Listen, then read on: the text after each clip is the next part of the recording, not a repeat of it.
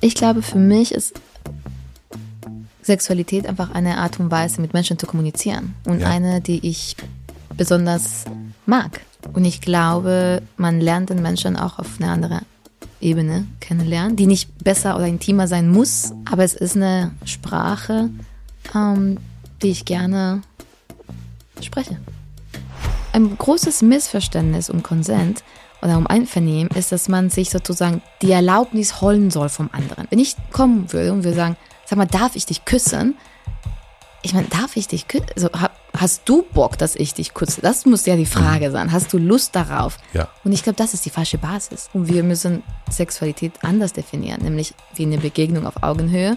Ich würde sagen, unsere Gangbangs sind ähnlich wie deine Gespräche.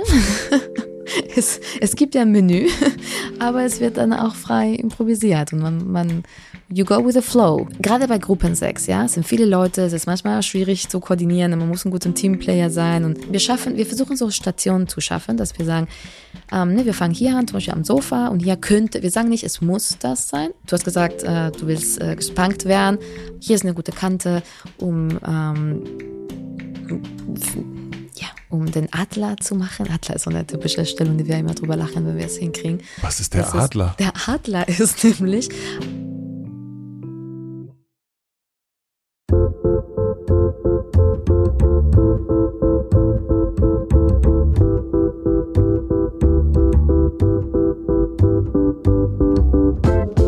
Willkommen im Hotel Matze, dem Interview-Podcast von Mit Vergnügen.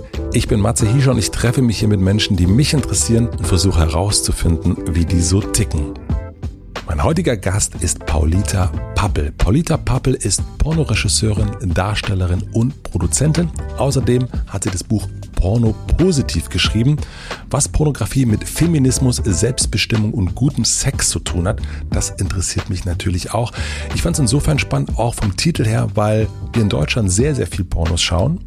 Auf der einen Seite, auf der anderen Seite aber die Wahrnehmung doch eher negativ ist. Warum sich Paulita für eine pornopositive Gesellschaft einsetzt, darüber sprechen wir im Podcast sehr ausführlich. Es geht in dieser Folge natürlich um Sex, es geht um Pornografie, es geht um den Nutzen von Pornografie, es geht aber auch um Pornosucht. Paulita erklärt mir, wie es am Set so zugeht, wenn sie Gangbangs dreht und was daran feministisch ist. Wir sprechen über Einvernehmlichkeit. Wir machen eine Einvernehmlichkeitsübung. Es geht um Scham und vor allen Dingen geht es um sexuelle Befreiung, würde ich sagen. Ich kann behaupten, dass diese Folge eine Folge ist, wie es bisher keine andere Folge war. Ich habe viele neue Perspektiven bekommen und wünsche euch viel Vergnügen im Matze mit Paulita Pappel. Was machst du eigentlich beruflich? Also, ich eigentlich bist du Entre Entrepreneurin, haben wir gerade festgestellt. Weil ah. eigentlich bist du eine richtige Businessfrau. ich versuche eine richtige Businessfrau zu sein. Okay. Ich komme ja aus einer autonome, ne, radikal linke politische Ecke und ähm, tue jetzt so, als wüsste ich was vom Marketing. Ja. Aber ich stelle mich vor eigentlich als Porno-Produzentin, Regisseurin, gelegentliche Darstellerin und Intimitätskoordinatorin. Also drei Berufe, nee, vier Berufe auf einmal. Mhm. Und ich habe in deinem Buch direkt am Anfang gelesen, dass du Triggerwarnung gar nicht so gut findest. Und natürlich werden wir werden heute sehr, sehr viel über Sex sprechen. Und ich habe auch immer wieder die Frage, die ich mir selber stelle, soll ich eine Triggerwarnung hinmachen oder nicht? Und ich habe neulich eine Folge mit Psychoanalytikern gemacht. Und dann schrieb mir eine, hättest du da nicht eine Triggerwarnung hinmachen sollen? Und ich dachte so, hm, ja, weiß ich auch nicht so genau. Also, aber warum hast du was gegen Triggerwarnung? Wo du doch eigentlich eine Linke bist. genau. Eine, eine, falsche Linke. Nein. Und ich, ich eine falsche Linke. vielleicht eine schlechte. Ähm, ich finde, das Wort Trigger wurde inflationär benutzt. Alles ist auf einmal ein Trigger. Und ich finde, das wird ehrlich gesagt den Menschen, die wirklich Trigger haben, nicht gerecht. Trigger ist ja ein Begriff aus der Psychologie oder Medizin, wie auch immer. Ähm, und ich finde, dass alles, was auf einmal ein Unbehagen auslösen könnte, wird sofort als Trigger dargestellt.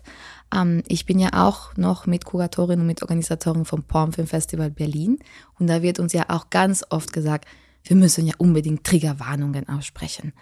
Ähm, das ist beim Pornfilmfestival schwierig, weil ich meine, fast alles könnte womöglich ein Trigger für jemand sein, weil Sexualität ist ja eh sowas schwierig ist, wo für viele Menschen einfach sehr, ne, ähm, ja, sehr viele emotionale, sehr viele Gefühle hochkommen können. So. Ähm, und ich finde, wenn wir anfangen, Triggerwarnungen auszusprechen, beim Pornfilmfestival jetzt konkret, dann fangen wir auch zu unterteilen zwischen was normal und was nicht normal ist.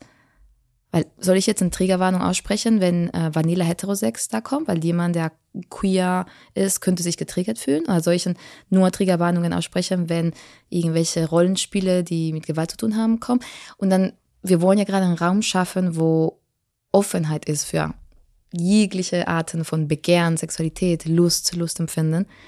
Und deswegen finde ich wichtiger, also ich finde es angemessener, einfach über Inhaltshinweise zu sprechen. Mhm. Ich finde, es ist konkreter, es ist präziser, es ist klar, es geht um den Inhalt und ich weise ne, ich euch jetzt Zuhörenden darauf hin, dass es um Sex gehen wird. Und ich stelle aber sozusagen nicht im Voraus, dass das unbedingt an sich was Schlimmes ist. Trigger ist ja, hat eine negative Konnotation. Sondern ich, ich finde, es ist respektvoller dem Zuschauenden oder Zuhörenden gegenüber zu sagen, hey, hier ist ein Hinweis im Inhalt und du kannst entscheiden, was du damit machst. Aber ich unterstelle dir nicht, dass es dich vielleicht irgendwie auf eine negative Emotion bringt. Gibt es etwas, äh, gerade in dem Bereich Sex, wo du sagen würdest, da sollte man aber dann hinschreiben, Trigger? Also wenn es um die Darstellung von Sex oder das darüber reden geht? Meine persönliche Meinung ist, dass wir das Wort Träger nicht brauchen. Ich würde dafür plädieren, dass wir, wie gesagt, Inhaltshinweise machen. Wie hast du, wie, wie bist du dazu gekommen, dass das Sexuelle für dich so frei ist? Also du, wenn man sich mit dir beschäftigt, dann ist eigentlich, dann würde ich sagen, vor mir sitzt eine sexuell sehr befreite Person. Danke, das ehrt mich. Ich fasse das als sehr großes Kompliment ja. auf. Ähm, ich habe nämlich jahrelang daran gearbeitet. War nicht einfach. Ähm, und es war einfach eine bewusste Entscheidung, dass ich mich befreien wollte, weil ich mich nicht frei gefühlt habe. Woran hast du das gemerkt, dass du nicht frei bist, sexuell? An vielen, Be den meisten Begegnungen, ehrlich gesagt, mit anderen Menschen. Ähm, ich habe sehr schnell, sehr früh gemerkt, dass das, wonach ich mich so erstmal sehne, was ich so, was, wo ich mir denke, so, ach, das klingt interessant oder das kann ich mir vorstellen, dass es gesellschaftlich einfach nicht okay war. Also, was war das? Zum Beispiel einfach nicht monogam zu sein. Ne? Mhm. Wenn ich in einer Beziehung war, hat das nicht für mich bedeutet, dass ich nicht mehr andere Menschen begehre sexuell. Oder ähm, ich habe Menschen begehrt, äh, unabhängig vom Geschlecht. Ähm, ich fand Pornos faszinierend. Das alles waren Sachen, die ich so ganz intuitiv, wirklich aus dem Bauchgefühl raus gespürt habe, dass die für mich richtig sind und mir und ich habe aber ganz viele Signale aus unterschiedlichen ne, Orte bekommen, das ist nicht richtig, das ist falsch. Also ne, die ganzen Medien bombardieren uns ja mit einem Bild von wie Sex und wie Beziehung auszusehen hat. Ja. Ähm, und das hat sich für mich nicht gut angefühlt. Und dann hast du entschieden, dich schränkt das ein. Mhm und ich gehe den Weg der Befreiung. Genau, also nach Berlin. Nach Berlin. ja, das ist auf jeden Fall für viele der Ort der Befreiung. Was hat dich, was war das für ein Ruf, den du von Berlin hattest? Was hattest du für ein Bild davon? Hast du gedacht, das ist jetzt die Hauptstadt der Befreiung? Ich habe es nicht gedacht.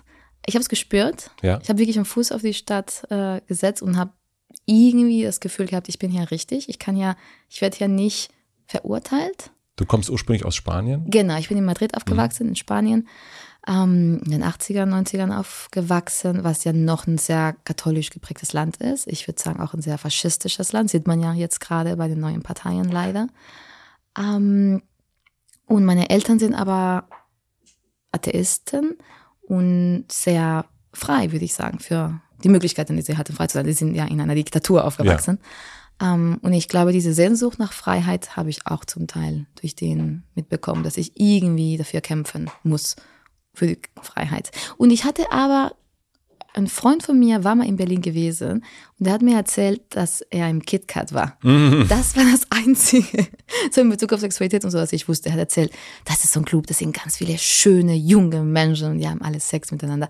Aber ich fand ich fand das interessant, aber es war jetzt nicht der Grund, warum ich hierher kommen wollte. Es war wirklich ein Bauchgefühl. Und hast du, also ich meine, dieses Bild von Berlin, vom KitKat Club, von Berghain, das ist Bild, das wird ja überall transportiert und genau dieses Thema, es wird da sehr viel von, von der Hemmungslosigkeit äh, berichtet. Ähm, Tage, Nächte, die man dort verbringt in der Dunkelheit, halbnackt, nackt. Ähm, und hast du gedacht, also das ist ja faszinierend ich glaube, uns Menschen fasziniert, sowas zu hören und dann natürlich auch weiter zu erzählen. Aber hast du gedacht, als du nach Berlin gekommen bist, davon will ich Teil sein? Ich bin mir gar nicht sicher, ob ich das so erstmal überhaupt für mich so ausgesprochen habe. Ich denke schon, dass ich das, dass ich das gefühlt habe, ich will davon Teil sein. Aber ich glaube tatsächlich für mich war mehr ein, ich renne weg von Sachen, wo ich nicht Teil davon sein will. Also als, Madrid? Also Madrid und mhm. Spanien und bestimmte ja, Zwänge und, und, und ich habe mich einfach da verurteilt gefühlt. Ich habe das Gefühl gehabt, ich, ich kann hier nicht ich selbst sein. Ja. Ich darf hier nicht ich selbst Als was sein. hat man dich verurteilt? Als Schlampe, natürlich. Auch so genannt, richtig? Ja, schon. Butter, also Nutte, Schlampe, das waren schon ähm, ja, Beleidigungen, die ich heute nicht mehr als Beleidigung empfinde, aber die ich damals, oder die damals natürlich so gemeint waren. Ich gehe da kurz rein, aber was hast du, also wenn dich Menschen, vom, Männer wie Frauen, mhm. als Schlampe bezeichnet haben, dann ist es ja, man, das Schlimme ist ja, finde ich immer wieder, dieses, wenn man in eine Ecke gestellt wird und das Gefühl hat, man gehört da überhaupt nicht rein in diese Ecke. Gleichzeitig gibt es aber offensichtlich Anlass, dass Menschen einen als etwas bezeichnen. Als was hast du dich selbst gesehen? Was wäre die richtige Beschreibung gewesen?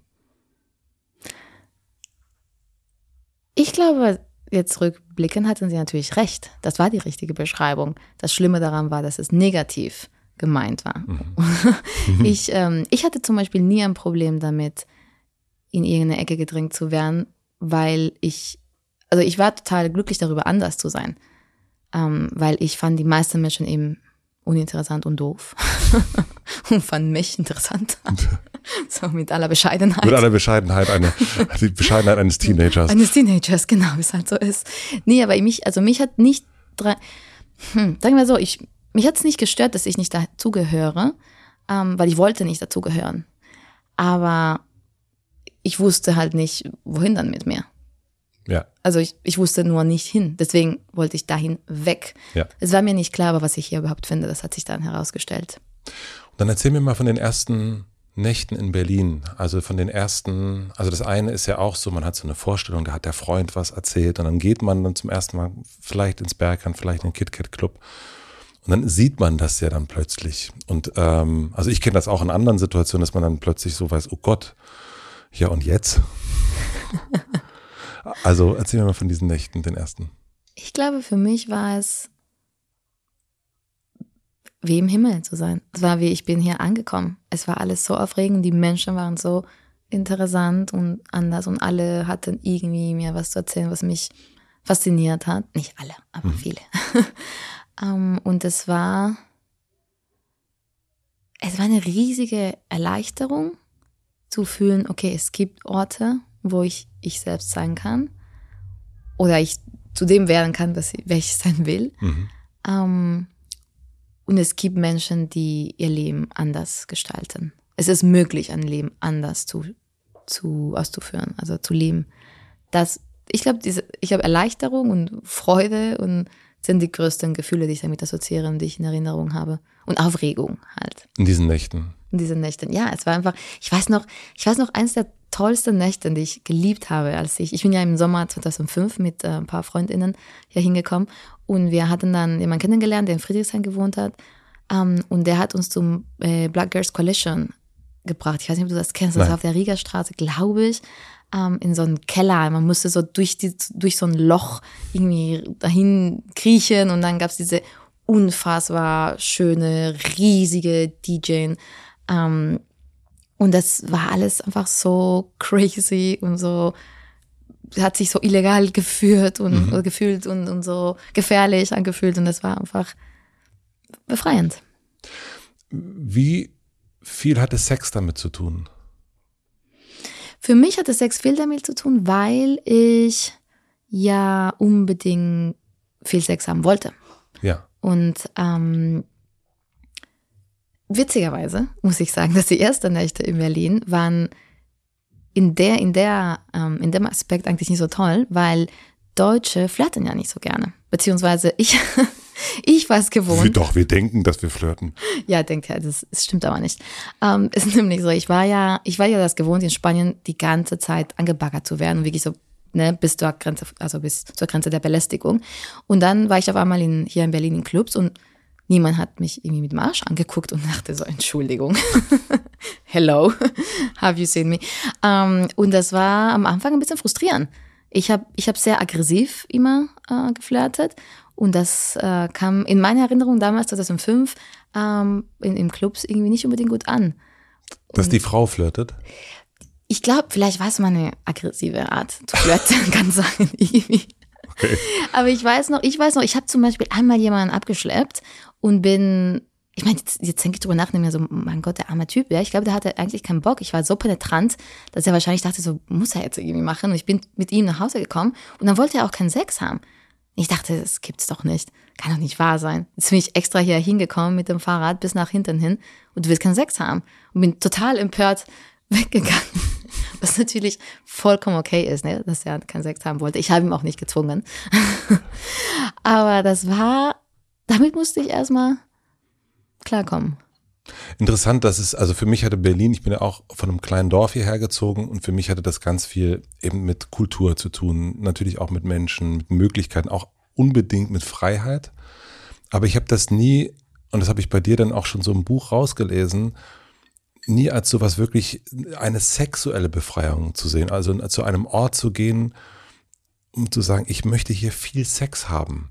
Das fand ich total interessant, so als so ein, Ziel. Und ich habe einen ganz schönen Satz gefunden, den du in deinem Buch geschrieben hast. Ich war bewandert. Und dann meintest du oder meinst du deinen Körper, der ist bewandert worden von vielen Menschen. Ah, witzig, nee, ich meinte das äh, oder nicht, nicht passiv, sondern aktiv. Also ich war, ich habe, ich meinte, ich habe, ich bin viel gewandert auf anderen Körpern auch. Was hast du da entdeckt in diesen, auf diesen Wanderungen? Mm. dass Sex auch eine Sprache sein kann. Ich glaube, für mich ist Sexualität einfach eine Art und Weise, mit Menschen zu kommunizieren und ja. eine, die ich besonders mag. Ähm und ich glaube, man lernt den Menschen auch auf eine andere Ebene kennenlernen, die nicht besser oder intimer sein muss, äh, möchte ich noch dazu sagen. Aber es ist eine Sprache, ähm, die ich gerne spreche. Jetzt können wir uns ja, wir unterhalten uns gerade verbal, ja, ich, ich, ich höre dir zu, äh, ich glaube, ich verstehe dich, ja, ähm, und ich du verstehst mir, mich auch und ich, und ich merke, dass für uns, dass es eine gute Atmosphäre ist. Und wie unterscheidet sich genau diese Atmosphäre dann von der sexuellen Atmosphäre, wenn du von einer Sprache sprichst? Mhm. Ähm, es ist natürlich eine Sprache, die nicht es ist eine körperliche Sprache. Ja. ja. Ich glaube, es ist ein Austausch, die auf einer physischen Ebene stattfindet, natürlich. ähm, und die eben, es ist, ich würde sagen, es, man kann es vergleichen. Ich würde sagen, das ist natürlich anders, aber nochmal, wie gesagt, es ist nicht unbedingt intimer oder besser oder schlechter. Ähm, ich finde, das muss man nicht beurteilen, muss man auch keine Hierarchie machen. Ähm, aber ich finde, es ist eine Art der Intimität, ähm, die schwierig zu, gute Frage, schwierig zu erklären im Wort wiederum. Mhm. ähm, ich würde sagen, es ist einfach eine Art der Intimität und ich finde, ne, Sprache, ne, verbale Sprache ist eine andere Art der Intimität, die auch unfassbar intim sein kann. Ähm, aber ich glaube, das sind alles Teile unserer Identität. Und ich glaube, es kann sein, dass was mich daran fasziniert, auch an, an der sexuellen Sprache, ist, dass es oft ein Teil der Identität von Menschen ist, die sie nicht zeigen wir sprechen ja sehr viel, wir sprechen in der Öffentlichkeit, du sprichst sehr viel in der Öffentlichkeit und viele Menschen wissen, wie du mhm. sprichst. Kann sein, dass du im Privaten auch anders sprichst, als du jetzt mit mir sprichst, ganz bestimmt. Man spricht ja unterschiedlich mit unterschiedlichen Menschen. Aber wie jemand sexuell agiert und sich mitteilt, ist etwas, was wir ja nicht so oft mitbekommen. Ja, unbedingt. Ja, genau. Und das ist, daran ist vielleicht die Faszination. Und ist es für dich so, dass du, wenn du mit einer Person Sex hattest und vorher du hast dich mit der unterhalten, dass sie sich dadurch völlig anders darstellt? Also es, hört sich ja so, ne, es ist ja wie so ein neuer Raum, der dann aufgeht. Und jetzt mhm. kann ich auch lange Gespräche führen und dann merkt man, naja, nee, lass mal erstmal das. genau, das würde mich erstmal interessieren, wie das sich dann für dich, wie sich das Bild von so einem Menschen verändert, wenn du Sex mit ihm oder ihr hattest. Absolut unterschiedlich davon, abhängig, wie das, lauf, wie das läuft und, ähm, und von Menschen her. Wie gesagt, ich glaube, ich will es auch gar nicht idealisieren oder ich will es gar nicht. Mh, mm, ich, ich will ja Sex eben nicht in so ein Pedestal setzen. Ne? Ich will das eben aus dieser, ja. ne, aus dieser Sonderstellung rausnehmen. Ähm, und ich glaube, dass es eben, das ist, es muss auch gar nicht so speziell sein. Ja. ja. Ähm, ich glaube, es ist ja, du stellst Fragen. ich glaube, dass es nicht eben, es ist nicht Besonderes oder anders oder es hat, haben sich nie generell stellen sich dann nicht ähm, irgendwelche Geheimnisse kommen mhm. an die Luft, die ihnen kommen sollten, sondern es stellt sich einfach auf eine andere Ebene, ob man kompatibel ist oder nicht. Ja. Eben auf dieser physischen Ebene. Es ist, eine, es ist etwas, was man teilen kann. Es kann ja, und das ist total unterschiedlich, wie es läuft. Es kann sein, dass wir Sex haben und äh, wir merken, okay, wir haben auf der Sexebene eine Sprache. Ja. Ähm, oder auch nicht. Ja. Es sagt an sich ja nichts über den Menschen, es sagt ja nur was über die Beziehung, die wir zueinander führen können oder eben vielleicht nicht führen wollen. Also ich lebe schon sehr, sehr lange in einer monogamen Beziehung. Woran ich mich aber erinnere, ist, dass es möglich ist, guten Sex zu haben mit Menschen, mit denen man sich gar nicht so gut versteht und aber eben auch andersrum, dass es mit Menschen, die man sich sehr gut versteht, dass es sexuell ganz unbefriedigend sein kann und man sich überhaupt nicht versteht. Im, wirklich im sprachlichen fast schon, also Vergleich. Mhm. Wie erklärst du dir das? Also hast du dann, also ich habe mich das gerade gefragt, woran liegt das eigentlich, dass das so ist? Ich glaube, das liegt daran, dass Sexualität sehr komplex ist und dass wir unterschiedliche Bedürfnisse haben. Also Menschen haben unterschiedliche Bedürfnisse natürlich. Und ich meine, es gibt, du hast doch auch, oder wir haben alle Freunde, mit denen wir total gerne ins Kino gehen mhm. und manche, wo wir überhaupt nicht gerne ins Kino gehen, weil wir einen unterschiedlichen Kinogeschmack haben. Ja. Oder es gibt Menschen, die vielleicht gar kein Interesse haben, ins Kino zu gehen und dann geht man mit denen halt nicht dahin. Mhm. Um, ähm, und ich würde das vergleichen. Ich würde sagen, es ist, ne, mit manchen Menschen versteht man sich auf, auf bestimmten Ebenen und auf manchen nicht. Mit manchen Menschen geht man gerne zu Konzerten, oder man kann sich total gut über Musik unterhalten mit anderen eben nicht. Das sind einfach unterschiedliche Teile unseres Lebens, unserer Identität, unseres Bedürfnisse, Interesse, Wünsche, was auch immer. Ähm, und entweder man versteht sich halt auf die Ebene oder eben nicht. Es heißt ja, man muss das gar nicht beurteilen, ja. glaube ich. Es ist die Frage, wie wichtig ist ja dieses, dieser Bereich sozusagen für die Beziehung. Und dann, ja, muss man gucken. Dieses äh, Bewandern, weil ich fand das so, fand das so schöne Beschreibung. Ähm, also was ich gelernt habe, ist, dass ich ganz viel über mich gelernt habe durch Gespräche mit anderen. Mhm. Was hast du durch die Bewanderung äh, über dich gelernt? Uff, sehr viel. ich habe ähm, vor allem als erstes habe ich gelernt, dass ich sehr große Schwierigkeiten habe, über mich selbst zu lernen. Also äh, beziehungsweise, ähm, dass ich ein, dass es für mich schwierig war, meine eigenen Bedürfnisse zu spüren und die dann wiederum zu kommunizieren. Ähm, ich glaube, viele Menschen fällt das viel einfacher und die sind, haben da eine viel größere Begabung und können ne, irgendwie natürlich ähm, viel besser damit umgehen. Und ich habe gemerkt, dass ich da viel mehr Übung brauche und deswegen mache ich das alles wahrscheinlich. Mhm. ähm,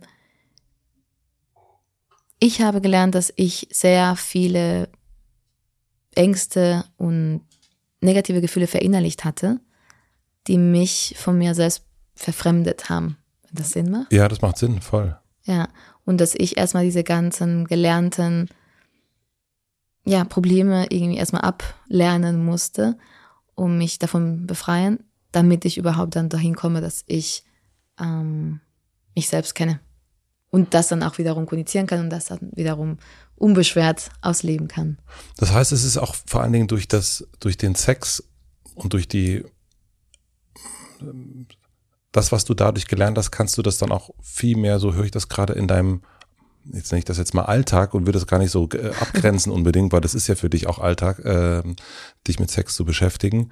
Aber das scheint mir so, deine Bedürfnisse im Sexuellen nennen zu können, benennen zu können.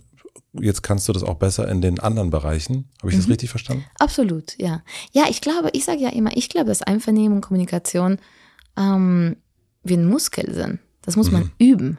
Einvernehmung und Kommunikation sind wie ein Muskel. Kannst du was, kannst du was damit anfangen? Ich kann total viel damit anfangen. Also Kommunikation ja, aber also für mich ist, also Einvernehmen, dass ich eigentlich geht es darum, herauszufinden, wenn ich das richtig verstehe, was wollen wir beide eigentlich jetzt hier zusammen? Und dass man das immer wieder neu trainieren muss. Ja. Ja. Ich finde, gerade Menschen, die als Frau sozialisiert worden sind, fällt es oft sehr schwer, Nein zu sagen und auf die eigenen Bedürfnisse erstmal zu hören. Ähm, und aber im gleichen Zug finde ich, dass es denen auch schwer fällt, Grenzen von anderen anzunehmen, ohne das auf sich zu äh, projizieren. Ja. Ähm, und ich glaube, das ist etwas, was wir wahrscheinlich, wenn wir es von vorne an richtig gelernt hätten, müssten wir es jetzt nicht nochmal lernen. Aber es ist einfach etwas, was, wo ich finde, das müssen wir üben, damit bestimmten Impulse, die wir haben mittlerweile, die, wie gesagt, ich glaube nicht, dass sie angeboren sind oder so, ich glaube, die haben wir gelernt, damit wir die, ähm, die, ja, wieder uns befreien davon. Und deswegen dieser Muskel, ich glaube, wenn man übt, ich meine, ich mache das ja bei der Intimitätskoordination zum Beispiel, ne, dass wir Konsensübungen machen, Einvernehmenübungen machen und dann fängt es ganz simpel und fast, es, es ist was lächerlich, irgendwie, es fängt damit an, ich stelle dir eine Frage und sage, okay, ich stelle dir jetzt eine Frage und du antwortest mir nein und du gibst mir keine Erklärung und du, ne, du rechtfertigst dich nicht, du sagst, du sagst einfach nur nein und ich höre diese Nein, atme ein und danke dir dafür. Es klingt total lächerlich, ne? Einvernehmungs, also das ist eine Einvernehmungsübung. Ja. Hast du, äh, Max, also wir können das ja kurz machen, wenn du möchtest. Wir also, gerne machen, äh, ja. Weil, es, weil es äh, vielleicht ein Beispiel ist, was man gar nicht, also was du ja machst, Intimität, Intimitätskoordinatorin, oh, Mhm. das ist aber wirklich ein schweres Wort, meine Fresse. das machst du eben an Filmsets. Ja, an, genau. an, ich mache das jetzt in Anführungsstrichen an normalen Filmsets. Also Genau. nicht an Pornosets, sondern an, bei Spielfilmen, bei Serien. Genau, da machst du das. Mhm. Bei nicht pornografischen Bei nicht- Filmsets. nicht pornografischen Also so Filmsets. Netflix, Amazon. Ja, genau. Ja, noch nicht. Pornografische Filmsets. Ja, ganz genau. Dafür sind wir ja da unterwegs, nicht wahr? Also wie, wie- äh, weil ich glaube, man kann das ja wahrscheinlich auch übertragen zu sagen, da Mhm. ist jetzt, wir nehmen jetzt wieder das Beispiel, ähm, du hast diesen jungen Mann kennengelernt äh, im Berliner Nachtleben. Für dich ist es vollkommen klar, du willst Sex, er offensichtlich nicht. Ihr sitzt, ihr kommt nach Hause äh, zu ihm und ähm, mit, mit dem Werkzeug, was du jetzt hast, wie würde das gehen? Oh, ich wünschte, ich hätte das Werkzeug damals gehabt, Ja. ehrlich gesagt. Ich glaube, ich wäre, es wäre wahrscheinlich nicht dazu gekommen, dass ich mit ihm nach Hause fahre. Ich hätte im Club ihm gesagt, so, hey, hör mal, ich finde dich äh, schön und attraktiv und ich hätte Lust, äh, mit dir zu schlafen. Aber ich bin mir nicht sicher, dass ich dich gerade gut lesen kann. Es ist auch vollkommen okay, wenn du das nicht möchtest. Ähm, wonach ist dir denn heute? Wie fühlst du dich? Mhm. So würdest du das fragen. Ich glaube, ich würde so fragen, ungefähr. Ja, stark. Hängt davon ab, wie, wie viel Wodka ich schon getrunken habe. Ja, okay, und dann sagt, äh, sage ich jetzt, ja, puh, ich weiß jetzt auch nicht so richtig. Lass mal gucken. Mhm. Und dann spulen wir mal vor sozusagen nach Hause. Ja, na, ich glaube, Nein, ich würde, ja, ja, ich glaube, ich würde immer noch nicht, noch nicht nach Hause. ja. Ich würde sagen, ähm, was hältst du davon, wenn wir knutschen? Wir können ja ein bisschen knutschen und gucken, wie sich das anfühlt und danach eine Entscheidung treffen. So würdest du das kommunizieren. Ja? Voll interessant. Wie findest du es? Ist das komisch? nee, das ist also äh, wirklich äh, Real Talk.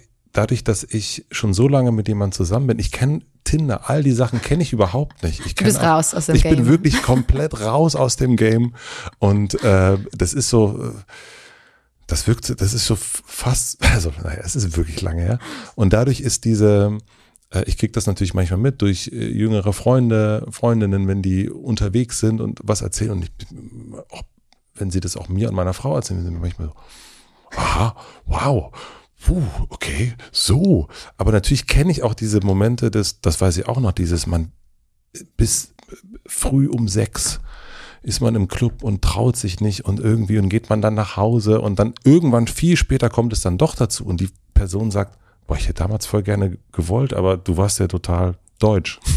Ganz genau, ich wollte ja. gerade sagen, danke, dass du es gesagt hast. Das ist sehr deutsch. Ja, ja aber ich, ich, ich würde sagen, also ich, so wie ich das jetzt gerade ausformuliert mhm. habe, glaube ich, würde wahrscheinlich niemand sprechen. dass äh, jetzt so, was ich persönlich für man, mhm. man, ja, was, was ich persönlich irgendwie für richtig finde. Das, ne, ich habe versucht, zum Beispiel dir Fragen zu stellen, die keine Ja-Nein-Antwort ja. haben. Also ich habe nicht gesagt, willst du mit mir knutschen? Sondern ich habe ja. gesagt, was hältst du davon, wenn ja. wir knutschen? Oder wie stehst du zum Knutschen? Ja. Weil ähm, das eigentlich idealerweise gibt dir eher einen Raum, dass du dich selbst fragst, ja, wie stehe ich denn dazu? Was, was halte ich jetzt von Knutschen?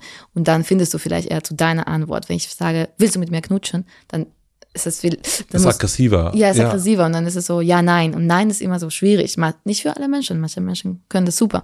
Aber für manche ist es schwieriger, irgendwie Nein zu sagen, weil das sich so wie, weil das sich so persönlich anfühlt, fühlen kann für den anderen. Ich finde es total super, weil ich meine, also klar, das hört sich jetzt, wir können jetzt im Podcaststudio so äh, darüber reden und äh, das ist in einem Club garantiert was ganz anderes, wenn man sich in Ohr reinschreit und so. Aber man, wir haben ein Riesenthema immer wieder in den letzten Jahren über das, über die Frage, ist das jetzt einvernehmlich verlaufen oder nicht? Mhm. Und du hast ja erst gesagt, das zu trainieren. Also eigentlich, ähm, ich finde das toll. Also auch, das muss ja auch gar nicht nur auf Sex hinauslaufen, sondern das kann ja auch alles Mögliche sein, aber wirklich zu klären, was wollen wir jetzt eigentlich gerade? Absolut. Und ich, ich freue mich total, dass du das sagst, mhm. weil ich finde nämlich, dass dieses Einvernehmlichkeit üben im sexuellen Bereich einen Horizont eröffnet, um bestimmten anderen ne, eingefahrene Abläufe zu hinterfragen und zu gucken, sind, sind diese anderen Momente in meinem Leben auch einvernehmlich? Ist das, was ich wirklich will? Ist das, was sie, er, wer auch immer, wirklich wollte? Ähm, und wir ich wünsche mir, dass aus dieser, ich nenne das mal Bewegung, weil ich glaube, es ist, es gibt schon so eine Konsens, ne, eine Einvernehmen-Bewegung, die versucht, Menschen aufzuklären und die ist aktuell jetzt sehr auf das Sexuelle ja. ähm, bezogen, gerade in der, ne, in der äh, Öffentlichkeit.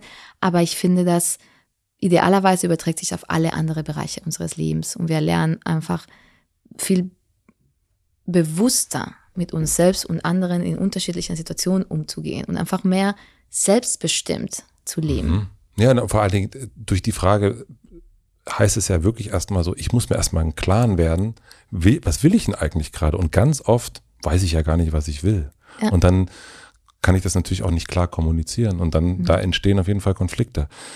Wie würde es dann weitergehen, wenn wir das jetzt mal, wir, wir haben uns geeinigt, okay, ich weiß nicht genau, knutschen, na gut. Na gut, na gut, ist auch eine gute Antwort Sehr für dich. Ne? Na gut, yeah. Ich würde schon sagen, wenn ich keinen Bock habe, so, ne? Genau. Ähm, sehr sexy. Sehr sexy. Siehst du, ich habe ja gesagt, ich bin raus. Ähm, und wie wird es dann weitergehen, wenn wir uns wirklich dazu entscheiden, ich bin, ich bin der junge Mann, ich bin jetzt mit dir zu Hause? Mhm. Ähm, naja, idealerweise hat der junge Mann tatsächlich Lust. Ja. Ähm, äh, und dann, ähm, idealerweise würde man vielleicht ein bisschen darüber reden, was, was für Sex man jetzt, worauf man Bock hat ähm, und würde da rangehen. Ich sage ja immer, beim, das ist jetzt, ne, beim, beim Dreh ist es normalerweise so, ich sage immer den Darstellern, okay, mit allem, was ihr macht, fang ne, von 1 bis 10, in der Skala von 1 bis 10, fang bei 1, 2 an ja. und dann guckt ihr, was die Reaktion ist und äh, ne, muss ja nicht eine verbale Reaktion sein, kann auch eine nicht verbale Reaktion sein, dann kann man da mehr Gas geben oder in eine andere Richtung lenken. Mhm. Also. Und idealerweise bei so einem One-Night-Stand, wo die Leute sich nicht kennen, wo sie zum ersten Mal ne, so nah körperlich miteinander sind, glaube ich, geht es darum, dass man sich gegenseitig zuhört. Eben nicht nur sprachlich, sondern dass man auch einfach auf den Körper des anderen zuhört und guckt, wie reagiert dieser Körper. Ah, und dass man dann in so ein, eben in so ein Gespräch guckt, was, was macht uns beide Spaß und dass man in die Richtung geht. Und im besten Fall kommt man, findet man Sachen zusammen, die einfach ne, wo es beiden Spaß macht. Und, ähm, und man kommuniziert die ganze Zeit und hat eine gute Zeit. Ich habe so eine Sache in deinem Buch gelesen, das fand ja. ich ganz interessant, weil du hast gefragt, warte mal, jetzt muss ich das ganz kurz suchen. Ähm, du hast, äh, du sagtest, man sollte nicht fragen, ist das okay, sondern wie fühlt sich das an? Mhm. Also bei einer bestimmten, bevor man eine, also während man eine sexuelle Handlung ausführt, um das jetzt mal sehr deutsch zu besprechen. ja. ähm, sehr präzise, danke. Ja, aber so, das fand ich auch eine gute Frage, weil dieses Ja, Nein ist auch irgendwie, da weiß man ja auch nicht genau, ist das, wie, wie, es ist, es ist sehr konkret, aber vielleicht auch für Sex zu konkret. Ja, ich glaube nämlich, dass das ein großes Missverständnis um Konsent oder um Einvernehmen ist, dass man sich sozusagen die Erlaubnis holen soll vom anderen. Deswegen dieses, ist das okay? Ist so, das, darf ich das? Weißt du, ich meine, wenn ich kommen würde und würde sagen, sag mal, darf ich dich küssen? Ich meine, darf ich dich küssen? Also, hast du Bock, dass ich dich küsse? Das muss ja die Frage mhm. sein. Hast du Lust darauf? Ja. Aber dieses Dürfen, es geht, weil wir ja so, weil wir leider natürlich in diesem Kontext ne, vom Einvernehmen oft über Grenzüberschreitungen ja. sprechen und bist du Straftaten. Ähm, geht es darum, so was ist legal, was ist nicht legal. Und es geht in diesen darf ich, darf ich nicht so. Aber ich glaube, das ist ein Relikt eigentlich von dieser Mentalität, von wegen Sex ist was, was Männer wollen und Frauen haben. Mhm. Und dann muss die Frau die Erlaubnis geben, darfst du ran, ja oder nein. Ja. Und ich glaube, das ist die falsche Basis. Das ist die falsche Grundlage. Wir müssen damit, das müssen wir wegräumen, so. Und wir müssen Sexualität anders definieren, nämlich wie eine Begegnung auf Augenhöhe wo ich mich interessiert natürlich nicht, dass du mir die Erlaubnis gibst, dass ich dich anfasse, sondern ich möchte wissen, wie möchtest du angefasst werden? Mhm. Das heißt also so, du hast vor allen Dingen auch gelernt, auch darüber wirklich zu reden währenddessen. Also nicht, also das kenne ich auch noch von früher, dieses man so halb betrunken übereinander herfallen und dann am Ende weiß man jetzt gar nicht, was, was war jetzt eigentlich los. Ja, ähm, Kenne ich. Kennst du gut. ähm, also das heißt, da ist mittlerweile, also auch in diesem Einvernehmlichkeitstraining, viel mehr wirklich verbale Auseinandersetzungen dazu gekommen, oder? Ja, und bei mir ehrlich gesagt gar nicht so viel. Mir fällt es unfassbar schwer. Die fällt schwer? Total schwer. Das ja. hätte ich nie gedacht. Ja, hättest du nicht, ja, deswegen sage ich, weil es wäre gelogen, wenn ich hier stehen würde und sagen, ja, du, ich bin, kann. Oh. Ja, ja. Nee, mir hat's, bis heute fällt es mir sehr schwer. Und ich glaube, gerade weil es mir so schwer gefallen ist, dachte ich mir so, es kann doch nicht wahr sein. Ich, wie, ne, wie, hilf mir bitte. Ja. So, und ich habe mir Hilfe halt gesucht. Und ich glaube, ich kann natürlich nur für mich sprechen, aber ich glaube, andere Menschen haben vielleicht eine ähnliche Erfahrung. Ähm, mir fällt es so schwer, weil ich einfach, weil mir die Worte nicht eingefallen sind. Was soll ich denn sagen? Eben, und wenn jemand fragt, ist das okay? Ja, äh, weißt du, aber wenn man lernt, ne, wir brauchen einfach Vorbilder. Wir brauchen Worte. Ich, ne, ich habe, wenn ich, ich habe super viel von Pornodarstellenden gelernt, ne, weil die Profis sind im Kommunizieren. Weißt du, wenn die sagen, ähm, ist das alles, was du hast? Komm, mach mal härter. Ja. Oder, uh, lass uns da langsamer angehen. Nicht, nicht mach mal schneller, nicht zu schnell. Das erinnert mich total an. Einfach Sätze. Mhm. Ich glaube, wir müssen diese Sätze hören und dann, dann werden wir unsere eigenen Sätze natürlich dann finden. Und das ändert sich ja auch natürlich von Situation zu Situation. Aber ich glaube, weil wir das in Filmen fast nie sehen. Ich meine, ne, denk, wie viele Sexszenen haben wir gesehen in Filmen, in Serien und wie viele von diesen Szenen hatten eine Kommunikation während der Sexszene. Also wirklich verschwindend gering. Ähm, und ich glaube, das ist meiner Meinung nach viel schlimmer. Das vermittelt uns ein Bild von Sexualität, was eben was sprachlos ist. Und ich glaube, dass das ein viel größerer Schaden einrichtet, als egal, was für Hardcore-Pornos wir mit irgendeinem Alter gesehen haben.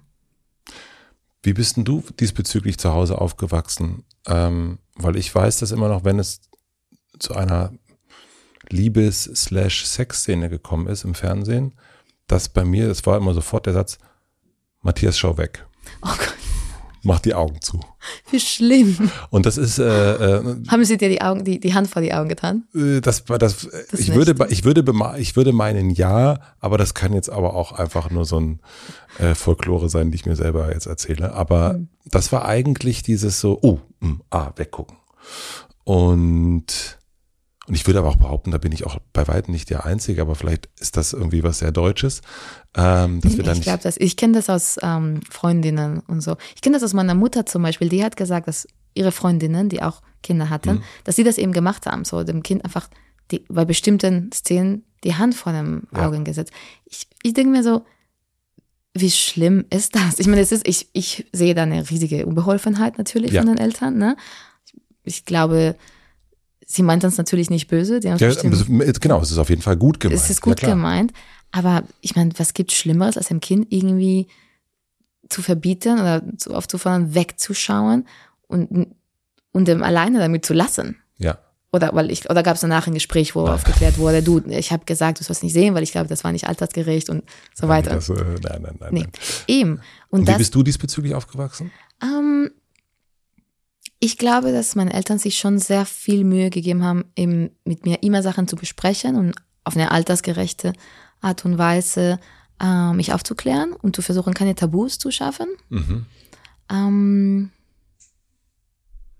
ja, ich habe meine Erinnerung, ich habe viele Erinnerungen an meine Mutter,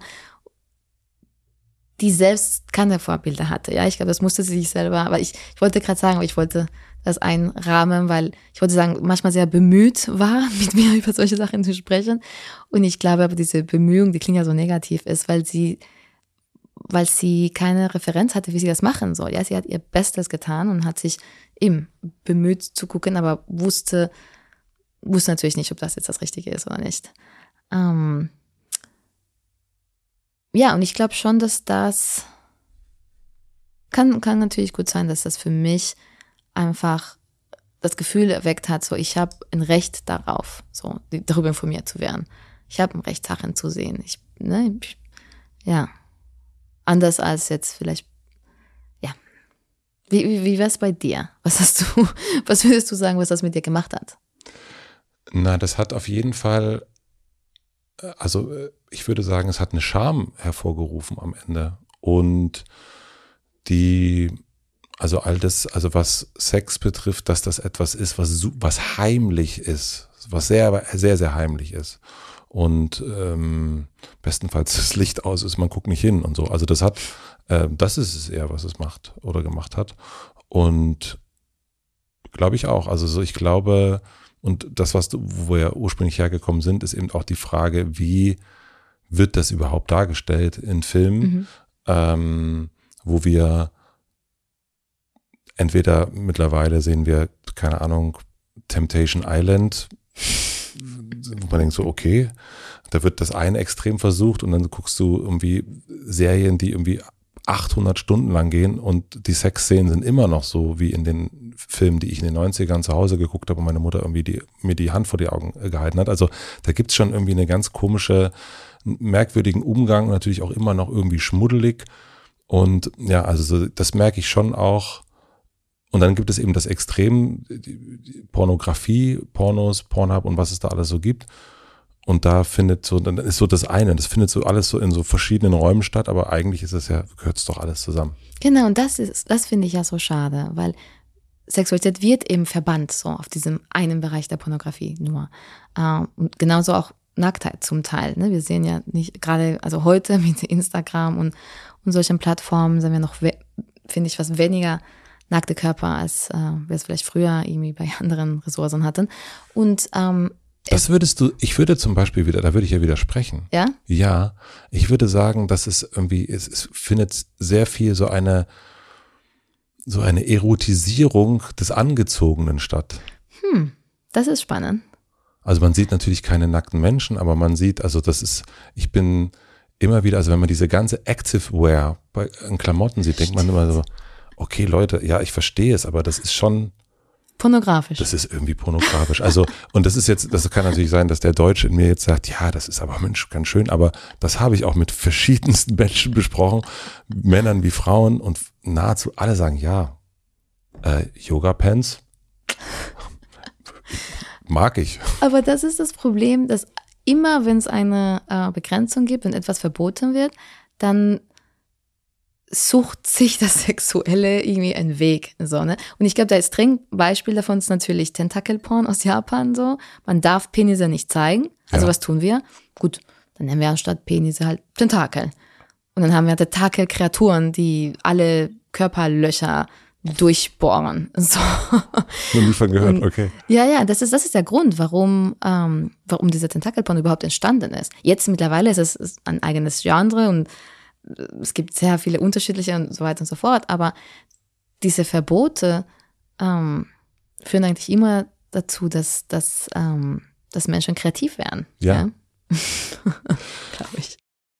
Wie ist denn aus dieser linken ähm, äh, Spanierin, die nach Berlin kommt, durch die Clubs zieht, äh, mal mehr oder weniger Erfolg hat, äh, einen Mann oder eine Frau für die Nacht zu finden.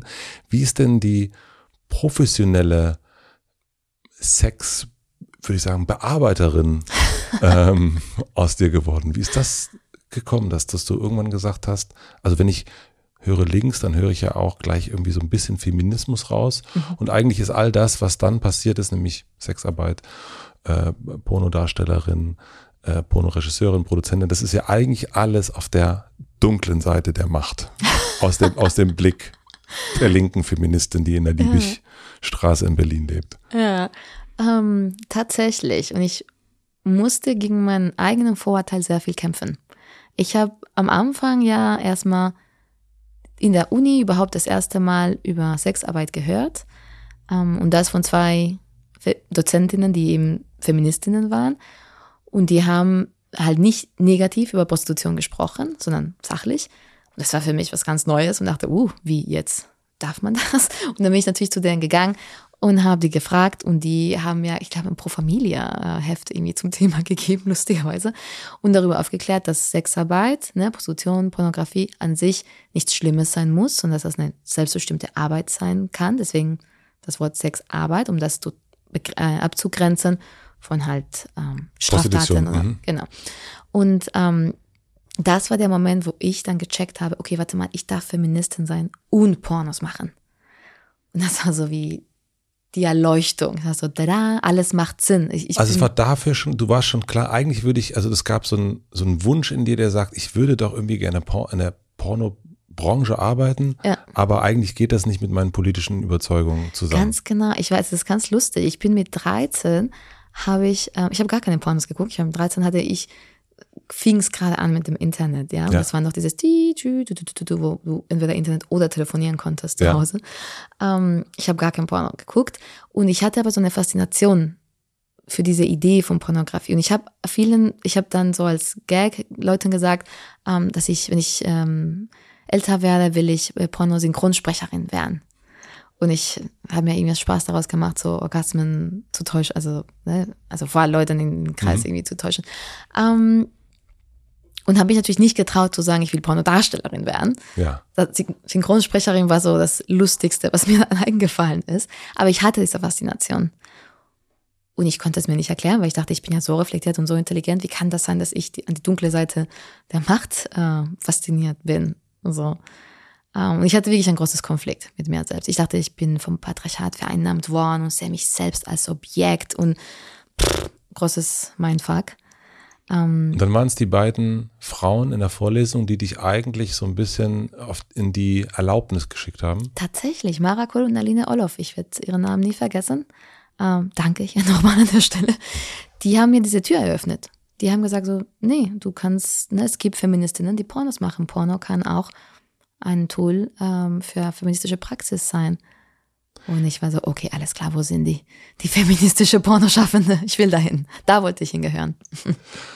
Und was ist denn der Unterschied? Also was ist denn ein feministischer Porno im Vergleich zu einem nicht feministischen Porno? Also wenn man genau das sagt, wenn man sagt, okay, das ist jetzt die, man sagt, das ist die dunkle Seite der Macht, das Patriarchat hat mich vereinnahmt und äh, merkwürdig und so weiter. Und dann sage ich aber, nee, hier es gibt das, ja, was ist das Feministische? Ja, für mich war, ich muss sagen, äh, weil es klingt jetzt das so, wie du es sagst, und es ist tatsächlich so, es war für mich so ein Gateway ja.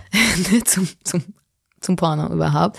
Ähm, ich glaube. Als Musical sieht das super aus in meinem Kopf gerade. Machen wir noch. Für mich, ähm, für mich war, als ich angefangen habe, war feministische Porno einfach eine Pornografie, die sich mit der Befreiung der weiblichen Sexualität auseinandersetzt, die unterschiedliche Körper, Sexualitäten, Sexualpraktiken darstellt und das äh, jenseits von äh, Norm. Ja. Genau. Mittlerweile würde ich aber sagen, feministische Porno ist ein Porno, was von jemandem gemacht wurde, der sich selbst als Feminist oder Feministin bezeichnet. Okay. Und das kann man jetzt nicht unbedingt am Endprodukt festmachen. Ähm, ich glaube, vielleicht können wir, also wir können natürlich jetzt uns die feministische Pornos in den 70er angucken und sagen, okay, was haben diese Pornos gemeinsam? Genauso wie wir uns griechische Tragödien irgendwie angucken und sagen, okay, was haben diese, ne, diese Bücher gemeinsam? Und dann können wir abstrahieren und sagen, okay, ne, eine tragische Tragödie, ne, definiert sich dadurch, dass sie, mm, mm, mm, mm. aber letztendlich guckst du dir die einzelnen Tragödien und die haben alle nicht diese, alle diese Merkmale, sondern Ja. es ist eine Abstraktion. Und das Gleiche können wir irgendwie machen mit dem feministischen Porno von den 70ern und in zehn Jahren können wir es machen von dem feministischen Porno in den 2020ern, ja. Ähm, aber in erster Linie würde ich sagen, das Wichtige oder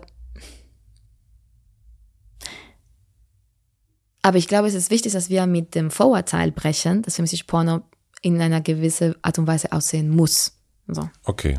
Weißt also ich meine? ja, es geht eher um die Haltung, um die, wie das gemacht wird, Mhm. als um wie das dann am Ende aussieht. Also es ist der Unterschied kann sein, also das kann sein, dass man, wir gucken uns zwei Filme an, die Handlung, Bildästhetik, die Personen, die da zu sehen sind, eigentlich, man würde gar keinen Unterschied kennen, wenn man es nicht wüsste. Und dann kann man aber sagen, ah ja, das ist ein feministischer Porno, weil man weiß, unter welchen Bedingungen der hergestellt worden ist. Zum Teil, zum Mhm. Beispiel. Ja, genau. Ich habe zum Beispiel das Problem, oder was ist das Problem, aber viele von meinen Filmen, wenn ich das, äh, wenn ich die Filme Feministinnen zeigen, sagen sie ihm- mir oft, ja, was ist jetzt der Unterschied zum Porno? Und das ist für dich ein Kompliment wahrscheinlich. Ähm, jein, nee, ich find's schade, weil für mich heißt das, das sagt, für mich sagt das nichts über meinen Porno aus. Es sagt nur über die Person, die diesen Kommentar macht, aus, dass sie wenig Pornos in ihrem Leben geguckt hat. Weil die haben ein Bild von, wie Pornos aussehen. Ähm, und die denken, Pornos sehen so aus, dass Frauen Schwänze lutschen und dann ins Gesicht gespritzt werden. Und dann, wenn sie bei meinen Pornos eben auch eine Frau sehen, oder jemand, die sie als Frau lesen, sehen, die Schwänze lutscht und gespritzt wird im Gesicht, denken sie so, ja, ein Porno. Was ist jetzt der Unterschied? ähm, und ich würde natürlich sehr viele ähm, Sachen aufzählen, warum ein Porno ganz besonders ist und ganz besonders schön und toll produziert.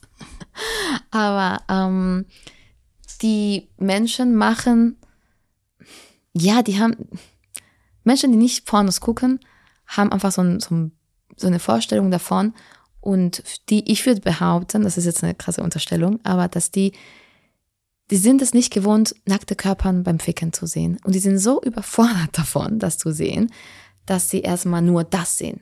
We- Weißt du, ich meine, Ja. wenn du nicht, es ist ja mit vielen anderen Sachen auch so, wenn du nicht gewohnt bist, irgendwelch, irgendwas, dann siehst du, bist du erstmal, musst du erstmal überhaupt klar mit klarkommen, dass du was siehst, was du nicht kennst.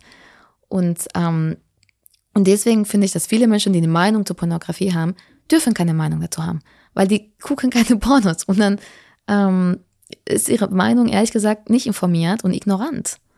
Aber meinst du nicht auch, dass es gerade, wenn es um Pornografie geht, und da sind wir auch direkt bei der Scham, dass ich glaube, also ich meine, es gucken ja sehr, sehr viele Menschen Pornos, also gerade in Deutschland. Äh, der ähm, 12,5 Prozent Pornos, Pornokonsum weltweit geht auf Deutschland. Ja, also das ist schon, na, das haben wir schon, äh, scha schaffen wir schon anständig, Pornos wegzugucken. Und ich glaube aber, dadurch, dass wir wiederum nicht darüber reden, also ich glaube, es gucken mehr Pornos, als sowieso darüber reden. Und ich glaube, das ist dann auch nochmal so ein, so ein Thema. Also ich glaube, da gibt es auch so eine Form von, man redet darüber, dass man, also Pornos gehen ja gar nicht und nee, da mache ich nicht, also nee, also pff. und aber doch. Oder? Also das, Ja. äh, also in den letzten Tagen mit mehreren Leuten darüber geredet, weil ich wusste, dass wir uns treffen. Und natürlich, also ich fand das ganz interessant, so dachte ich so, das erste Mal seit vielen, vielen Jahren, dass ich mit Menschen über Pornos spreche. Und wie war's? Das war eigentlich ganz, äh, das war fast ein bisschen witzig. Also würde ich sagen, ich bin jetzt auch nächste Woche mit einem Freund verabredet, um über Pornos zu sprechen. Haben uns direkt ausgemacht, ja, okay, wir treffen uns dazu. Äh, weil du auch in deinem Buch in, äh, sagst, ähm, ganz am Ende, Spoiler Alert, sagst du, ja, man kann sich auch mal Pornos Freunden schicken. Und ich mir gesagt, wie wäre das, wenn wir uns so ein Porno schicken, ne? Und dann darüber geredet. Und das fand ich interessant. Also es ist auch da wieder, erstmal gibt es eine Grenze, es gibt diese Hand, die vor den Augen ist. Man kann aber diese Hand auch wegmachen und anfangen zu gucken, miteinander zu sprechen. Ja. Das ist, äh, genau. Und deswegen dachte ich gerade, worüber sind wir, wie sind wir da hingekommen? Ich finde das aber richtig toll. Ich finde das so toll. Ich finde, stell dir vor, dass das einfach genauso wie man darüber spricht, ah, hast du ne, letztens ein, ein Fußballspiel gesehen? Hast du Oder- Barbie gesehen? Hast du Barbie gesehen? Oh, hast du den neuen Film von Dings, ne, dieses Porno-Couple gesehen? So. Ja. Dass das normal wäre, dass das okay wäre. Natürlich, natürlich Das sollte man das nicht passieren. Mhm. schicken. Das, natürlich sollte man es nicht schicken ohne die, äh, ohne das Einvernehmen. Ja. Verständnis von dem anderen. Das an der Stelle nur, hoffentlich ist das selbstverständlich, aber trotzdem, Mhm. es könnte eine Straftat sein. ähm, aber das, du sagst, das wird nicht passieren. Ich glaube nicht, also ich würde sagen, Also was heißt nicht passieren? Ne? Also äh, ich kann mir nicht vorstellen, dass es so sein wird, außer man ist wirklich super eng befreundet. Weiß, also ich glaube, also nicht passieren, also ich kann nicht voraussagen, komischerweise, was in 50 oder 100 Jahren ist, aber so, wenn ich so denke, wo sind wir da gerade? Und dass ich mir vorstelle, dass ähm, ich meinem Kumpel Sven ähm, sage, guck mal, hier ist das neue Buch von äh, Joachim Meyerhoff und guck mal, ich, ich habe hier einen, einen, neuen Porno von XY. Also, Polita Pappel zum Beispiel. Polita Pappel, genau. äh, hast du den schon gesehen oder hast du das Buch schon gelesen oder hast du den neuen Coldplay-Song schon gehört? Ja. Also ich glaube, dass... Warum nicht? Ich habe die Erfahrung und ich bin da ganz sicher nicht die Einzige. So viele Menschen, gerade viele Männer, haben so ein Bedürfnis, sich mitzuteilen über ihre Sexualität. Wir kriegen so viele Frauen, die zum Beispiel offen mit Sexualität umgehen, ne, vor allem natürlich Pornodarstellende und so weiter. Wir bekommen so viele Nachrichten ne, auf Twitter, auf den sozialen Kanälen von Menschen, die sich mitteilen wollen, die ja. mitteilen wollen, wie toll sie diesen einen Porno fahren. Oder, Wirklich? Ja, ja, klar. Oder wie, wie schwierig, dass sie finden, dass es nicht mehr Pornos mit dem Fetisch gibt.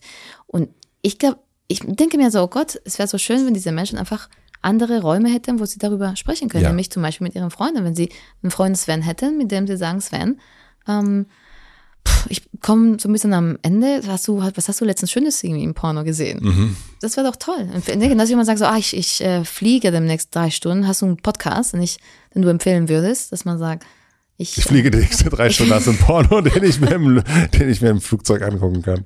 Vielleicht.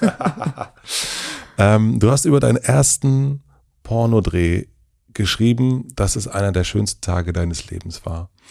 Wenn du daran denkst, wann war das? 2010. Äh, 2010. Was ist das Erste, was dir dazu einfällt? Also welches, welcher Film geht bei dir los, wenn du an diesen Tag denkst? Also nicht, also, nee, nicht, nicht, der Film. Nee, nicht der Film an sich, aber wenn du nur diesen Tag ja. äh, siehst und, und da, man hat ja immer so an bestimmten Tagen, keine Ahnung, Hochzeitstag oder so, da gibt es so einen Moment oder das, was einen da so äh, durch den Kopf geht. Also was ist das Erste, was man da bei dir sehen würde? Bei mir sieht man die äh, Brücke am Landwehrkanal. Die, ähm, die an der, ich weiß nicht, ob jetzt so der Aulauer oder ich glaube, die, die an der Aulauer. Ähm, wie ich, weil wir ja im Kreuzberg gedreht haben, mhm. und dann bin ich ähm, nach Hause gelaufen und bin, das war schon nachts und es war in meiner Erinnerung war es eine warme Sommernacht, aber es kann sein, dass ich das jetzt schöner darstelle, als es war. Aber ich bin da über die Brücke gegangen und es war so ein Berlin-Moment, wo ich einfach dachte, ich bin hier richtig. Ich, ne, es war richtig, hier nach Berlin zu ziehen. Ähm, ich meine, es, ne, es gibt vieles, was ich es gibt viele Momente in Berlin, wo ich mich hinterfragt habe und gedacht habe, war das jetzt das Richtige? Ähm, was mache ich überhaupt mit meinem Leben? So. Ja. Und das war so ein Moment, wo ich dachte, ja, es ist alles richtig alles richtig gemacht bis jetzt. Weiter so. Wie unterscheidet sich Sex vor der Kamera und ohne Kamera? Das hast du ja dann an diesem Tag zum ersten Mal festgestellt. Mhm. Ich fand das gar nicht so ein Riesenunterschied.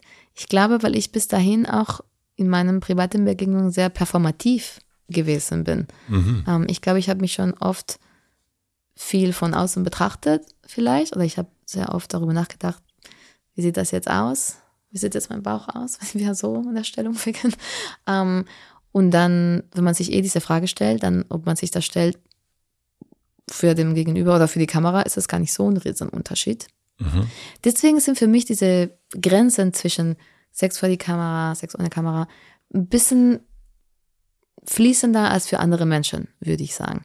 Und für mich ist es auch durch das Bewusstwerden von dieser Performativität und dass diese Performativität in meinem Sexleben so eine große Rolle gespielt hat, habe ich wiederum gelernt, ähm, dass das eben auch nicht so sein muss mhm. und dass es auch wichtig ist, eben sich bewusst über die Performativität zu sein, damit man auch davon ablassen kann und im Moment im Körper ist und sich selbst spürt. Das heißt, du hast mit Sex vor der Kamera, du bist mehr ins Performative gegangen und durch dieses Bewusstsein hast du es im Sex ohne Kamera gelernt, darauf zu achten, mehr im Moment zu sein? Ja, so würde ich das beschreiben. Macht das Sinn? Ja, das macht voll Sinn. Ja klar, also so unbedingt. ähm, und dann ist da was passiert, fand ich hochinteressant, dass dieser Film im Kino gezeigt worden ist, auf einer großen Leinwand. Und das ist ja, also für mich ist es wirklich der, also das, das Unvorstellbarste überhaupt, ja. ähm, nimm mich mal mit in diesem Moment. Also du sitzt im Kinosaal und du weißt, jetzt läuft gleich für alle sichtbar, Freunde vielleicht auch da gewesen. Mhm.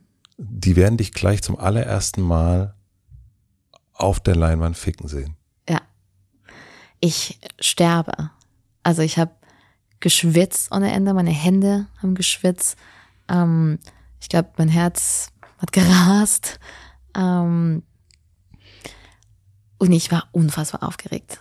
Aber auch positiv. Also es war eine Mischung aus einer, ich, ich sterbe gleich vor Scham und, ähm, und ich, ich bin so gut drauf, ich könnte hier springen und bis zur Decke springen. Also so, so ganz viele Gefühle auf einmal. Und ähm, ich erzähle ja noch mehr irgendwie ins Detail im Buch, ne? Aber ich glaube, dass diese, der Film ist ganz kurz, ne? es sind nur elf Minuten oder so, glaube ich. Diese elf Minuten waren wie ein ganzes Universum für sich. So, es sind so viele Emotionen, so eine Achterbahn von Emotionen irgendwie in diesen elf Minuten durch mich gelaufen. Ich glaube, man sagt ja, äh, kurz bevor man stirbt, sieht man ja, das ganze Leben ist Ja. noch, Ich glaube, das hatte ich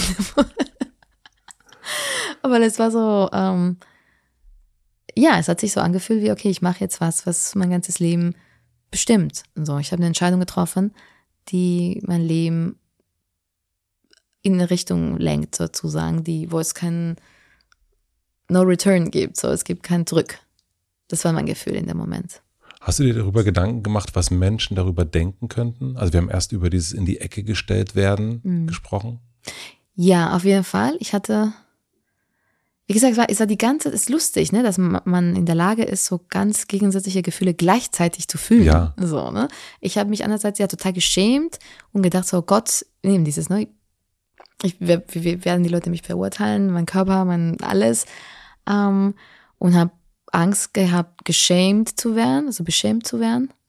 Und gleichzeitig war das, ich wusste und habe irgendwie gespürt, das ist die ultimative Aktion, um eben nie wieder beschämt zu werden. Weil ich, kannst, Was, was will man danach? was will machen? man danach machen? Genau.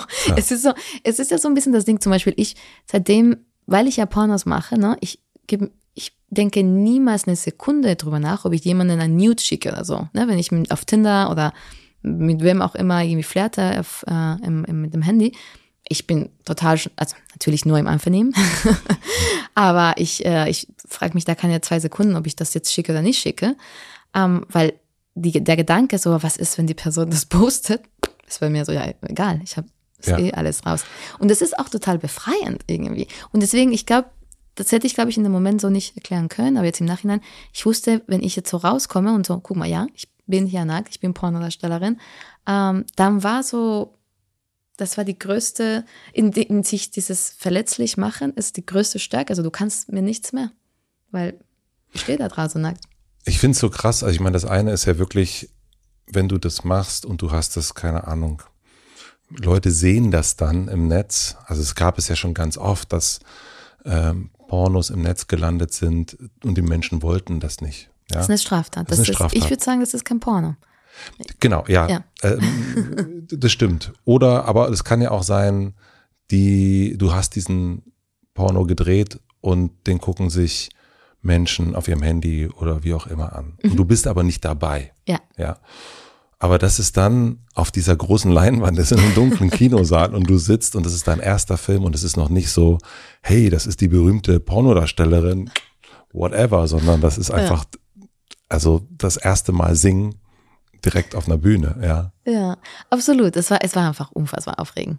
Aber ich bin ja, ich liebe ja Pornos im Kino zu sehen. Ja, Ich finde, es ist eine, ähm, es ist eine komplett andere Erfahrung. Ja, wenn du alleine für dich im Porno schaust und wenn du das auch noch tust zu masturbieren, ist das eine absolut komplett andere Erfahrung, wie wenn du im Kinosaal sitzt und dir es im Porno anschaust. was ist der Unterschied? Ähm, na gut, erstmal, dass du im Porno nicht masturbierst. Bestenfalls. Bestenfalls.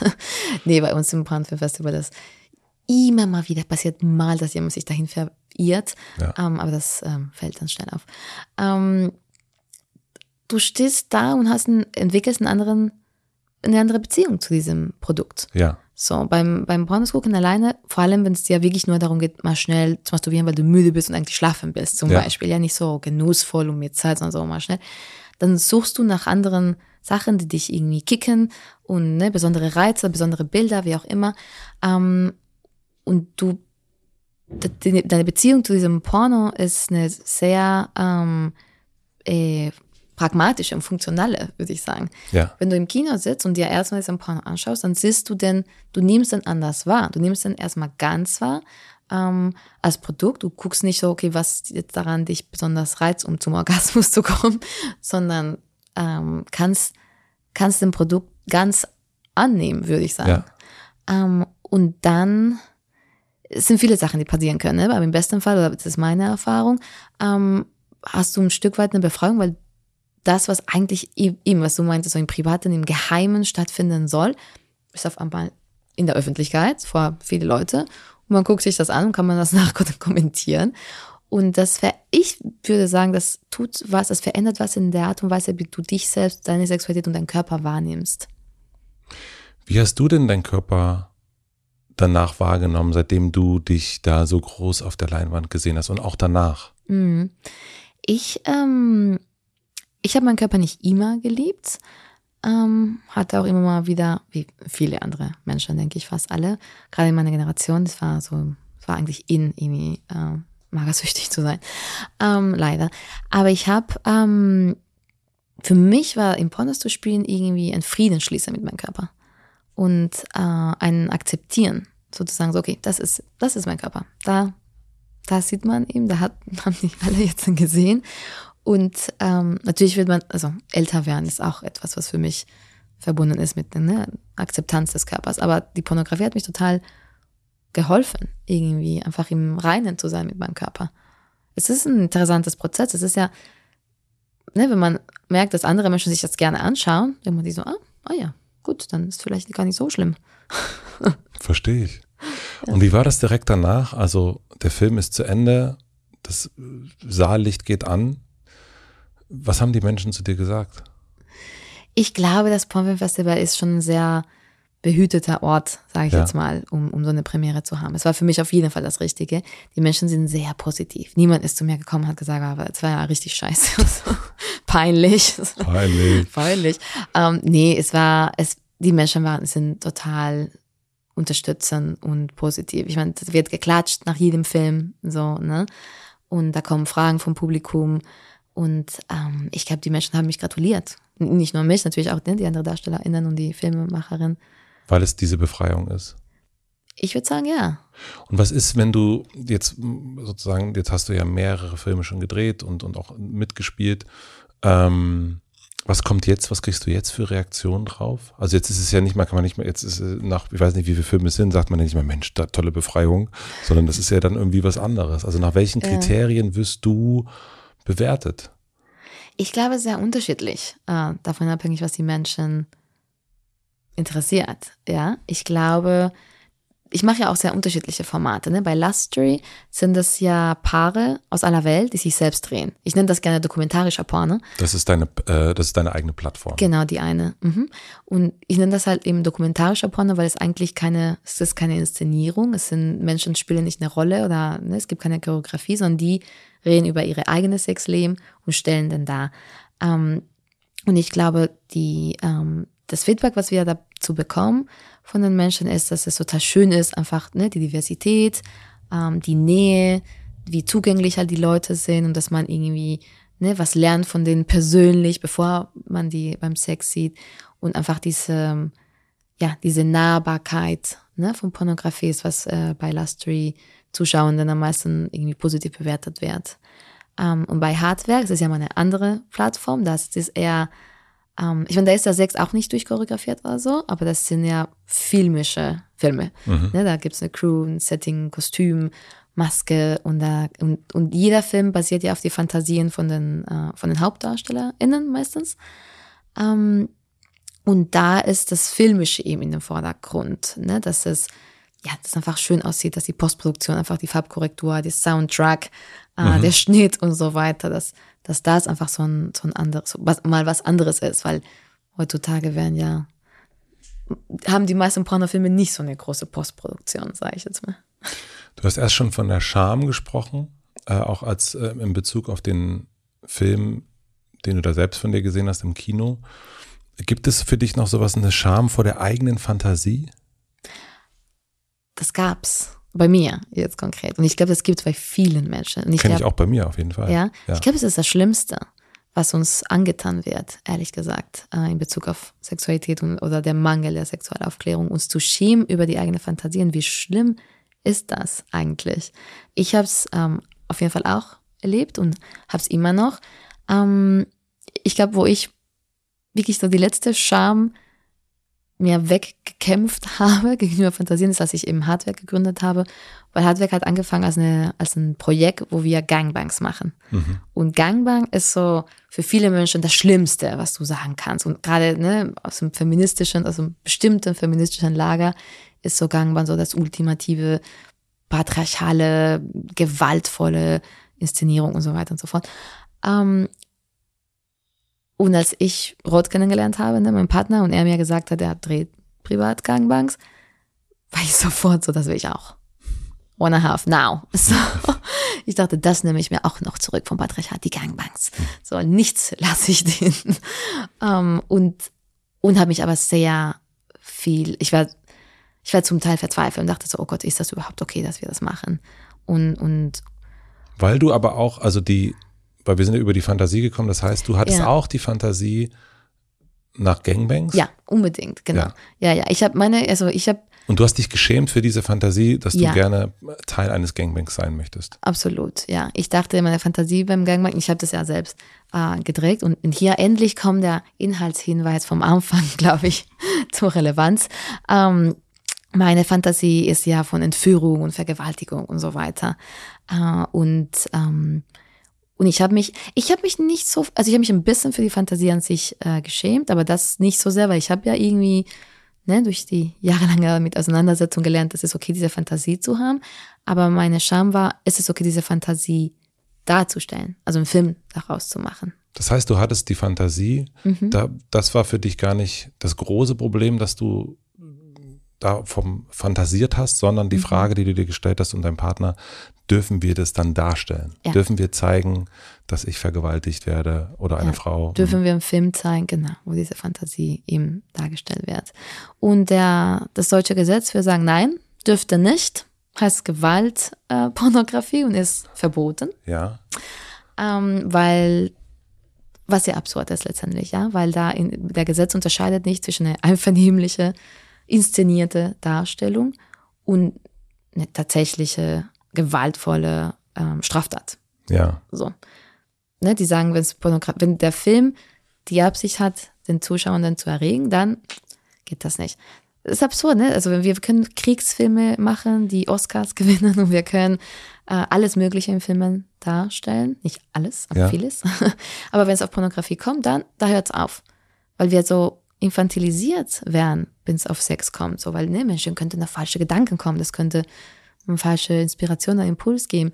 Und ich glaube, dass diese, diese Art und Weise, Menschen zu behandeln, als wären die in Bezug auf Sexualität wie und, ne, und zu, ähm, wie heißt das auf Deutsch? Und, ähm, unzurecht, unzurechnungsfähig. Mhm. Als wären Menschen unzurechnungsfähige, irgendwie ähm, triebgesteuerte Wesen, die, wenn sie versehen, dann direkt das in der Welt machen. Das ist ja absurd. Das ist, das ist, das ist einfach nicht die Realität. Das stimmt einfach nicht. Ähm, und das führt aber dazu, und da sind wir wieder beim leidigen Thema, zur Scham. Man schämt sich dafür, das darf man irgendwie nicht, das ist schlimm. Dann redet man nicht drüber und dann im schlimmsten Fall ist man frustriert und im allerschlimmsten Fall wird aus dieser Frust eine Aggression. Ja, weißt also ich, ich, ich weiß total, was du meinst. Ich bin da auch so hin und her gerissen bei solchen, genau, bei, genau in solchen Punkten, weil ich, ähm, ich glaube auch, dass es wichtig ist, dass wir uns nicht für die Fantasie schämen, weil ich glaube auch, dass das, dass sich das wirklich verknoten kann. Mhm. Ähm, in der Darstellung, ich meine, ich bin viel mit Musik groß geworden ähm, und dann irgendwann später auch äh, Rapmusik. Und das ist immer wieder ein großes Thema natürlich. Was darf Rapmusik? Auch jetzt gerade ein großes Thema. Was darf Comedy? All das, es ist ja die große Frage, was darf was eigentlich? Mhm. Und ich habe mich mal mit einem berühmten Rapper unterhalten und der sagte, naja, ich mache das ja in dem Moment für dich, damit du das dann nicht mehr machen musst. Mhm. Und das dachte ich so, und das ist, schwingt immer mit mir mit, wenn ich irgendwie was höre, was irgendwie, wo ich denke, oh, ja, ähm, und ich bin aber noch nicht, ich, ich hab, also wenn ich dir zuhöre und denke, ja, das wird dann dargestellt, es ist deine Fantasie und es wird dargestellt und diese Fantasie wird ja dann schon auch nicht mehr, ist nicht mehr im Kopf, sondern die ist wirklich lebendig. Da weiß ich gar nicht, was ich für eine, da habe ich tatsächlich gerade so, merke ich so, ich, wenn wir jetzt erst wieder bei dieser, Kon äh, bei der Konsensfrage sind, da würde ich sagen, hm, weiß noch nicht. Mhm, ja, ja, verstehe. Muss ich mir noch Gedanken drüber Aber machen. denkst du, man sollte bestimmte Texte beim Rap verbieten? Also, ich glaube schon, dass es wenn es wirklich um menschenfeindliche Dinge geht, die mhm. da gesagt werden, dass bestimmte Gruppen sind, die beleidigt werden oder, oder mhm. herablassend ähm, betextet werden, dann glaube ich, ja, ich glaube schon, dass das schwierig ist. Ähm, ja, guter Punkt. Stimmt, ich auch. und das ist, das ist etwas, ja, in, in jeglicher Musik. Also natürlich ist immer die große Frage, was darf Kunst? Ähm, und ich glaube, das ist also in so einem Fall, ich, was ich gerade denke, ist es eigentlich zu sagen, okay, es ist jetzt, hier findet ein Rahmen statt. Ähm, das ist eine Theaterbühne und die ist eindeutig als Theater deklariert und das ist ein Raum, in dem wir jetzt, in dem wir jetzt sind. Und hier findet der Raum statt, in dem wir diese komischen Sachen, die wir manchmal so haben in uns, die finden hier mal ganz kurz Platz und die dürfen hier mal so raus. Ähm, da glaube ich schon auch daran, dass es gerade ganz viel gibt, was Menschen unterdrücken, weil sie gute Menschen sein wollen. Ähm, aber trotzdem ist es da und ich, es zeigt sich ganz oft, meine ich, das habe ich auch neulich mit einem Psychoanalytiker besprochen, dann in diesen Aggressionen, wenn medial jemand durchs Dorf getrieben wird. So, das ist, dass wenn jemand etwas Falsches macht, dann wird darauf unglaublich aggressiv reagiert. Mhm. Und da glaube ich, dass sich diese eigene, diese unterdrückte Aggression, die wir nicht uns nicht mehr zugestehen, weil wir gute Menschen sein wollen, die kommt dann genau dann raus, wenn jemand eine Verfehlung hat und eben nicht ein guter Mensch ist. Mhm. Und deswegen mh, mm, glaube ich, dass es Räume geben muss. Oder muss es vielleicht zu doll. Ich glaube, dass es Räume geben könnte, sollte, äh, in dem klar ist, hier, das ist jetzt ein Raum da und dafür. Genauso wie es ja einen Raum gibt für, wenn man sich für, für gewisse sexuelle Praktiken interessiert, dann gibt es ja auch Räume dafür. Mhm. Die macht man jetzt nicht hier draußen vor unserem Podcaststudio. Nee. ja. Ähm, ja ich glaube, es ist eine Frage des Raumes und der auch als der deklariert wird. Und deswegen denke ich gerade bei dem Porn, und ich bin gleich interessiert, wie du das jetzt gelöst hast. Mhm. Also ich glaube, dass es deutlich sein sollte, das ist jetzt der Raum und das ist eine Fantasie, die hier gerade stattfindet. Ja, genau. Das ist, ich finde, das ist die Antwort tatsächlich. Ähm, zum Beispiel bei meiner Porno, den ich noch nie zeigen dürfte und wahrscheinlich eventuell für immer in meiner Schublade bleiben wird. Also du hast den gedreht, den Gangbang? Ja, ich habe den gedreht und ich ähm, der sieht so aus, als ähm, es ist, da sind ganz viele Filmreferenzen dabei. Mhm. Ne, es ist angelehnt an Reservoir Dogs. Ich musste ähm, erst auch an, an äh, wie heißt er? Tarantino. Tarantino denken. Genau. Da, da gibt es ja auch diese, diese, den, diesen oh, wahnsinnig Absolut. tollen Nazi-Film, wo er sich einfach diese Nazis komplett abschlachtet in einer unglaublich bestialischen Art und Weise. Ja. Und man denkt sich, yes, da kommt jetzt mal was raus. Ne? Ich kriege gleich Gänsehaut. Da wird so was abgearbeitet, da wird so dieser Hass, den man so hat, der wird da einfach, der kriegt da so Luft. So. Eben, und das, ähm, das sollte man dürfen. Ja. Vielleicht, ne? Wie, was du vorhin gesagt hast, so, vielleicht ist es nicht ein Muss, aber es ist so ein, das sollte man dürfen. Mhm. Das sollte Kunst dürfen. Und mhm. das, ich glaube, das sollte Pornografie dürfen.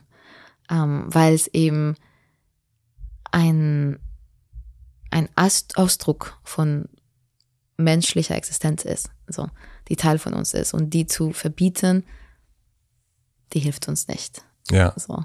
Und im, eben in diesem Film, es gibt keine Sekunde, wenn ich den Film schicken würde, was ich natürlich nur im gegenseitigen Einvernehmen machen würde, äh, äh, du würdest keine Sekunde denken, dass das, dass du jetzt gerade da was ist, was eine echte Tatsache ist, wie jemand da gefilmt hat. Es ist ein Film. Es ja. ist ganz offensichtlich ein Film. Es hat Schnitte. Du weißt ja, du bist ein erwachsener Mensch, du hast Filme gesehen. Du weißt, wie ein Film ausschaut. Und du siehst, dass das ein Film ist und dass es gespielt ist. Ja. So.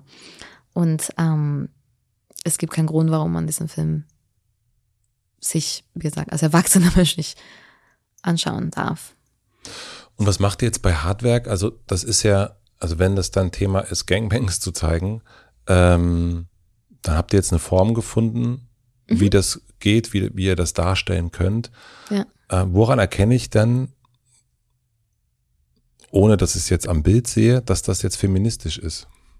Tja, das, da streiten sich feministische Geister, würde ich sagen. Ja. ähm, ich erkläre ja im Buch ganz genau, wie der ganze Prozess ist und so, aber dafür kann man sich auch mhm. das Buch kaufen. Ähm, aber ich, ähm, wie gesagt, es gibt Feministinnen, die mir sagen, für sie ist es nicht feministisch. Und ähm, ich werde wahrscheinlich nie einen, äh, den feministischen Pornopreis gewinnen, weil meine liebe Freundin, die ich wirklich sehr schätze und sehr hochachte, Laura Merit, meine Filme nicht für feministisch mhm. hält. Und das ist auch okay. Ja. Ich finde es vollkommen okay, dass es nicht feministisch genug ja. findet. Ähm, muss man auch nicht.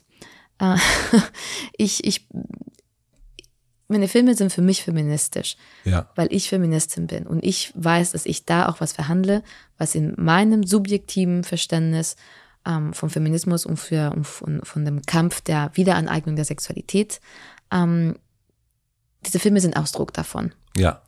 Das muss aber nicht für jede Frau oder für jede Mensch, Mann, nicht binär Person, whatever, der sich mit dem Feminismus identifiziert, das Gleiche bedeuten. Ja. Und das ist okay. Wenn wir uns mal vorstellen, also es gibt ja den einen oder anderen Film darüber, wie es an Pornosets aussieht. Ich habe mir noch nie so einen Film angeguckt, zugegebenermaßen. Ähm, ich schenke dir einen Zugang, wenn du möchtest. Danke. ähm, wie kann ich mir das vorstellen? Also wie läuft, wie ist so ein Dreh, wenn ich jetzt dich verfolgen dürfte einen Tag an so einem Set. Ich weiß nicht, ob mhm. du jetzt morgen einen Film dreh hast. Du hast gesagt, erst du musst am Morgen arbeiten, vielleicht hast du morgen einen Dreh. Leider nicht, ich muss so ganz langweilige äh, Steuer, äh, Steuer machen. Du musst Steuer machen. Ja, auch, liebe Leute, auch Pornoproduzenten müssen Steuer machen. Ja, ähm, leider.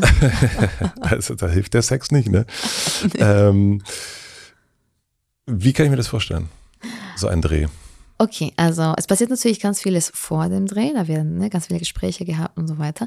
Aber am Dreh selbst sieht es so aus wie tatsächlich wie irgendeine andere Filmproduktion. Man kommt da an, man baut den Set auf, die Darstellenden kommen an, die das andere ist, die unterschreiben Verträge vor Ort und zeigen ihren Ausweis, dann gehen sie in die Maske, dann gehen sie ins Kostüm und dann setzen wir uns alle hin und ähm, besprechen, was heute passiert. Wir besprechen überhaupt das ganze, der ganze Ablauf vom Tag. Wissen die Menschen, die da hinkommen, schon, was es für eine Art von Film sein soll? Also wissen die, ah, heute ist Gangbang dran? Nee, ich äh, mag die gerne überraschen. Ja. Nein, Quatsch. Dann wirkt es authentischer. Nein, das, äh, das machen andere Regisseure bei nicht pornografischen Filmen, dass sie gerne ihre Schauspielende überraschen, um echte Reaktionen aufzufangen. Mhm. Ähm, ganz uneinvernehmlich und ganz schlimm und meiner Meinung nach schlechte Regie, aber äh, das machen wir nicht. Ja, also die wissen, heute wird ein Gangbang gedreht. Ja, ganz klar. Die haben die, ähm, wie gesagt, bei uns ist ja so, dass die, dass jedes Konzept vom Film eigentlich an die Fantasien und Vorstellungen und Wünsche von den Darstellern angelehnt ist. Normalerweise, weil wir Gangbangs drehen, ist es normalerweise so die Fantasie von die eine Person, die in der Mitte ist, wo die Aufmerksamkeit ähm, mhm. dazu gerichtet ist. Und, ähm, und wir haben im Voraus eben alles besprochen, es ist ein langer Prozess. Und diese Person hat auch alle Beteiligten mitbestimmt und alle wissen über allen und alle wissen, haben ein Moodboard bekommen, wo sie wissen sogar, was welche Farbpalette mhm. heute irgendwie am Tag ist. Ähm, und die, genau, die wissen Bescheid. So. Aber am den Tag gibt es trotzdem ein langes Gespräch, den Performers Talk, wie wir dann nennen, mhm. ähm, wo man nochmal über alles geht. Und es kann ja sein, bei uns ist ja nicht so, ne, wir haben gesagt, wir machen bestimmte Sexualpraktiken und dem Tag müssen die Praktiken gemacht werden, sondern ähm, wir sagen im Voraus, der, der, der Dreh hat diesen Charakter so, es ist mehr BDSM oder es ist Bondage oder es ist oder nicht oder wie auch immer. Aber an dem Tag selbst wird nochmal alles besprochen und abgesprochen und es passiert schon öfters, dass äh, wir haben so ein Gangbang-Menü, so wie ganz viele Sachen, die stattfinden, die so auf dem, auf dem, ja, auf dem Tisch sind.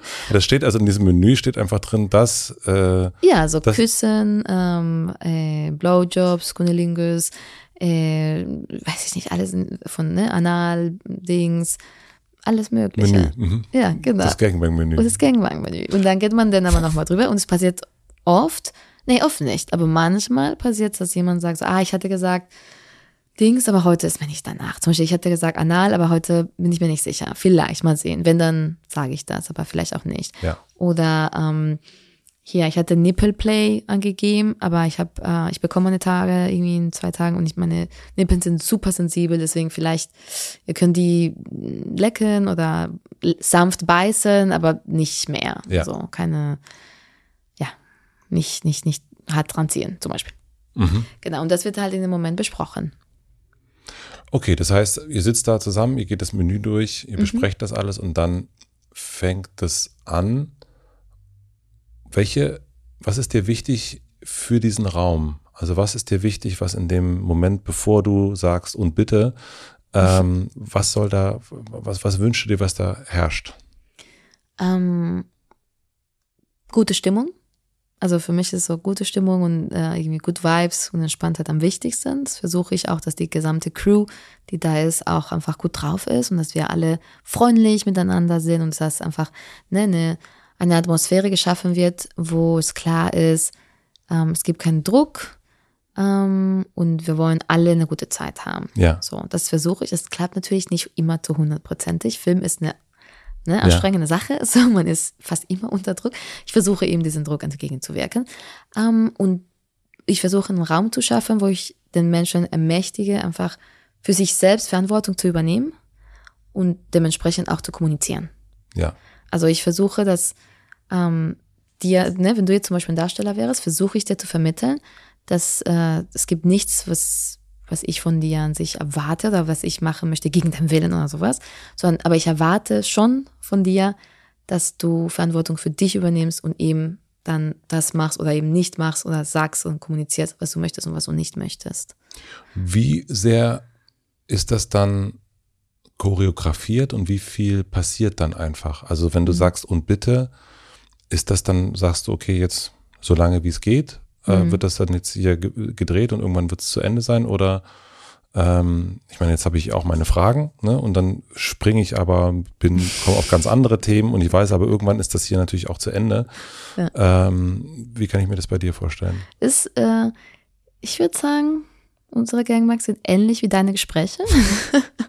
es, es gibt ja ein Menü, aber es wird dann auch frei improvisiert und man, man you go with the flow. Ja. So, ne, genau. Also, es ist witzig, es ist eine Frage, die wir, vor allem ganz am Anfang, als Rodo und ich angefangen haben, Gangbangs zu machen, ähm, war uns ganz wichtig, dass es komplett frei ist, dass wir nichts vorgeben, dass die wirklich, wirklich nur das machen, was sie wollen und so. Ähm, und uns ist dann mit der Zeit aufgefallen, dass die Darsteller manchmal interessanterweise manchmal freier sind, wenn es einen klareren Rahmen Ja. gibt. Und das ist wahrscheinlich ähnlich mit in so einem Gespräch. Ne? Oder kannst du ja gleich sagen, ob du dich wie da Anschluss findest. Ähm, gerade bei Gruppensex, ja, es sind viele Leute, es ist manchmal schwierig zu koordinieren, man muss ein guter Teamplayer sein und ähm, das ist manchmal so ein bisschen schwierig, so wo gehen wir jetzt von hier, von dieser Stellung irgendwie hin, was ist das nächste? Und wenn wenn die ganze Verantwortung so von was passiert auf die, auf die Menschen sind, sind die manchmal auch ein bisschen damit beschäftigt und damit überfordert zu gucken, okay, was machen wir jetzt? Ja. Wenn wir denen Optionen geben und sagen, hey, guck mal, die Stellung, oder ihr könnt hier anfangen, wir, wir schaffen, wir versuchen so Stationen zu schaffen, dass wir sagen, ähm, ne, wir fangen hier an, zum Beispiel am Sofa und hier könnte, wir sagen nicht, es muss das sein, wir sagen, hier könnte das funktionieren oder das oder das, ne, das ist, ihr habt gesagt, darauf steht ja, vielleicht wird das eine gute Position dafür und so weiter und so fort. Also das klingt jetzt sehr abstrakt, aber zum Beispiel so, ne, du hast gesagt, äh, du willst äh, gespankt werden. Ähm, das sieht natürlich toll aus, wenn du hier vielleicht dich daran anlehnst und dann haben wir auch hier für die Kamera die gute Perspektive und so weiter. Und vielleicht könnt ihr danach irgendwie hier rüber, nach 20, ne, keine Ahnung, 30 Minuten hier rüber gehen zum Bett und hier könnte das und das und das passieren. Hier ist eine gute Kante, um ähm, ja, um den Adler zu machen. Adler ist so eine typische Stellung, die wir immer drüber lachen, wenn wir es hinkriegen. Was ist der Das Adler? Ist, der Adler ist nämlich, eine Person liegt auf dem Rücken, Mhm. ähm, meistens eine Person mit einem Penis oder einem Dildo. Dann die, die Person im Zentrum ähm, sitzt auf dieser Person ja? äh, und dann zwei Menschen stehen neben der Person und meistens, wie gesagt, mit Dildos oder, oder Penisen.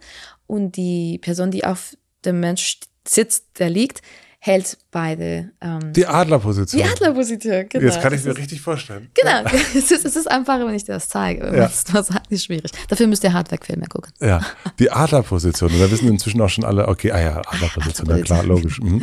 Genau, und dann habe ich, also es ist total unterschiedlich. Das ist das, das Spannende, aber auch das Herausfordernde, dass es wirklich von Dreh zu Dreh unterschiedlich ist, von Menschen zu Menschen und von Tag zu Tag sogar mit den gleichen Menschen unterschiedlich. Ja? Ja. Aber meine Erfahrung oder unsere Erfahrung ist es jetzt gewesen, dass je mehr man, ähm, je mehr wir Optionen geben, desto mehr können sich die Leute fallen lassen. Weil die müssen nicht die ganze Zeit drüber nachdenken, okay, was passiert danach, was passiert danach, sondern die wissen, okay, da und da können wir gehen und dann können sie organisch einfach mit dem Flow gehen und gucken, aber wenn sie kurz irgendwie schwimmen, sage ich jetzt mal, können die halt eine Position finden, die vielleicht davor besprochen wurde. Und das hilft denen einfach tatsächlich entspannter zu sein und in Anführungsstrichen authentischer zu sein. Also manchmal sind Ja. so ein bisschen Regeln, oder nicht Regeln, es sind ja keine Regeln, aber so ein bisschen eine Rahmung gibt eine größere Freiheit. Ja, total. Glaube ich auch dran. Ähm, woran erkennen die oder ihr, dass es zu Ende ist? Naja, wir arbeiten ja schon oft mit sehr vielen Menschen mit Penissen und wenn, ich sage jetzt mal, wenn alle einen Orgasmus hatten, dann ist klar, gut, das ist jetzt langsam auch vorbei. Ja, Ähm, aber man erkennt das auch, wie gesagt, das, das geben die Darstellenden dann an. Es ist, äh, ne, man macht und macht und irgendwann mal ist so klar, okay, jetzt ähm, kommt die Energie so runter und alle kommen so ein bisschen zusammen und kuscheln vielleicht und dann ist klar so, gut, das war's jetzt. also das Endziel ist nicht der Orgasmus des Mannes. Nee, muss nicht sein. Ja, Ähm, nee, gar nicht, muss nicht sein. Wir freuen uns natürlich, also ich freue mich natürlich am meisten, wenn, ähm, also wir, wir machen das ja nicht so, dass, äh, dass die, ne, dass man ganz viele Stellungen hat und dann sollen alle gleichzeitig einen Orgasmus haben, sondern wir sagen, ne, jeder, wenn jemand einen Orgasmus haben kann, will, dann bitteschön, gerne Bescheid sagen, damit wir es auffangen mit der Kamera, äh, kurz davor. Aber ähm, wir finden es schön, wenn es einfach kommt, wenn es kommt. So. Ja. Ähm, und dann, wir freuen uns natürlich, wenn es nicht nur männliche Orgasmen gibt, aber so viele Orgasmen wie es möglich. Ja. Es ist ja auch okay, wenn ein männlicher Darsteller oder Darsteller, oder Darstellende mit Penisse nicht kommen. Ist ja auch fein. Ähm, ich finde es schön, wenn, eben, wenn man das eben bricht, dass man nicht sagt, so, okay, das Ende ist dann immer, ne, den, den Penis äh, kam Shot, äh, sondern dass man einfach kam Shot zwischendurch hat und idealerweise auch noch am Ende eben andere Arten von Orgasmen. das Klischee ist ja, dass gerade wenn es um sowas wie ein Gangbang geht, Mhm. dass die Frau unterdrückt ist, das Objekt ist und äh, dass das alles äh, ja nicht sein kann, dass die das jetzt gut findet. Ja. Was entgegnest du, wenn du diese Vorverurteilung hörst? ähm, dass das wieder ein Bild von Frauensexualität oder von Frauen gibt, wo Frauen immer als Opfer gedacht werden und dargestellt werden im sexuellen Kontext ähm, und nicht als selbstbestimmte, begehrende, lüsternde Subjekte. Wie mein, unsere Gangbanks sind meistens so, dass die Person in der Mitte wirklich, also man, man denkt ja an Gangbank und man denkt, ah, diese Männer bedienen sich an einer Frau. Ja. Ähm, bei uns ist erstmal, muss gar nicht immer Frau in der Mitte, Männer herum sein. Kann ja auch unterschiedliche Geschlechterkombinationen sein. Wir arbeiten auch viel mit bisexuellen, pansexuellen Menschen. Aber es geht eher darum, eine Dynamik zu schaffen, wo eine Person in der Mitte ist und die wird bedient. Das heißt, die bekommt, es ist eine Zelebration von so ganz viel Lust und so ein Exzess von Sex in, auf eine positive Art und Weise, so eine orgiastische Stimmung, wo diese Person in der Mitte irgendwie ganz viel bekommt. Ähm, und das ist für mich als Einzelkind und aufmerksamkeitslüsternde Person ein Traum. Ja. Das ist total schön. Du bist da und diese ganzen Leute sind da und alle geben dir was. Und du stehst da und denkst dir so, yes, Mhm. alles für mich. alle Geschenke. For Alle, me. alles nur für mich. Okay, Ja. also das ist gar nicht, also da wirklich auch dann wieder die Ermächtigung zu sagen, nee, ich, Moment mal, ich bin hier doch gar kein Opfer, Nee, genau. sondern ich bin äh, Ich hatte- Beschenkte. I'm I'm the queen. So. Ja. I'm a gangbang queen. Okay. ähm, was ist, also wie kann ich mir das, das Ende vorstellen am Set? Also was ist da für eine Stimmung? Wenn ihr jetzt, ihr habt das fertig gedreht, ihr sagt, hier, hier sind wir, hier sind wir durch für heute. Mhm. Ähm, wie ist diese Stimmung dann? Meistens Bomberstimmung, ehrlich gesagt, wenn alles gut läuft. Ja. Ähm, kann natürlich, ist unterschiedlich, ne? Wie gesagt, ich will es auch, ich will nicht schöner reden, als es ist. Film ist manchmal anstrengend und manchmal sind es lange Drehtage, manchmal sind die Leute auch müde, ne? Und vielleicht ist irgendwas schiefgelaufen und hatte man, ging es ein bisschen länger als geplant. Was ist schiefgelaufen? Was könnte sein? ähm, zum Beispiel schiefgelaufen sein kann, dass äh, das, ähm, es gab Stau und wir mussten irgendwo rausfahren und dann gab es eine Stunde Stau und das Ganze ist eine Stunde verspätet angefangen und dann sind wir einfach eine Stunde verspätet und es ist sehr, sehr heiß und Ja. keine Ahnung, es gab doch keine Cola Zero und weiß ich nicht. Mhm. Es gibt viele Sachen, die, äh, ne, die nicht nach Plan laufen und das und dann sind die Leute am Ende des Tages einfach müde und wollen halt auch nach Hause und so. Ähm, aber meistens, also ich versuche so, ähm, ja, so kurze Tage zu haben wie möglich ähm, und alle bei Laune zu halten. ähm, und am Ende des Tages ist es meistens wirklich Bombenstimmung. Gerade, ich finde gerade beim Porno ist es, wenn alles gut läuft, ist es so, dass es gibt schon diese Spannung, weil man immer so ein bisschen, es gibt immer so ein kleines bisschen Angst, dass irgendwas tatsächlich schief läuft in der Sexszene oder so. Nicht schief läuft, aber es ist ein bisschen aufregend und dann, und dann wird es passiert und dann ist es meistens eben, eben diese orgiastische Energie, die sich ja irgendwie überträgt auf alle Beteiligten und dann, und dann ist es zum Ende und dann sind alle so befriedigt, happy, so. Es ist eigentlich eine, ja, ein schönes Gefühl. Wenn du den ganzen Tag, also ich, jetzt, jetzt rede ich mal über mich, nein, ähm, Unbedingt. nein, wenn ich, Hab äh, genug geredet, ja. Nein, wenn ich hier ein langes Gespräch geführt habe, dann geht es bei mir meistens so, entweder es gibt, das, das, da habe ich so, fast schon so ein Laberflash, ja, einfach weiterreden, weiterreden, immer weiter Informationen, oder ich bin total, boah, bitte lassen Sie mich in Ruhe. Und das hat gar nicht so viel damit zu tun, ob das jetzt ein gutes oder ein schlechtes Gespräch war, sondern einfach je nachdem. Wie ist das für dich, wenn du jetzt, keine Ahnung, du hast, du wolltest viel Sex haben, hattest dann Sex, hast dann Sex bekommen und jetzt ist dein Leben ja voll mit Sex eigentlich.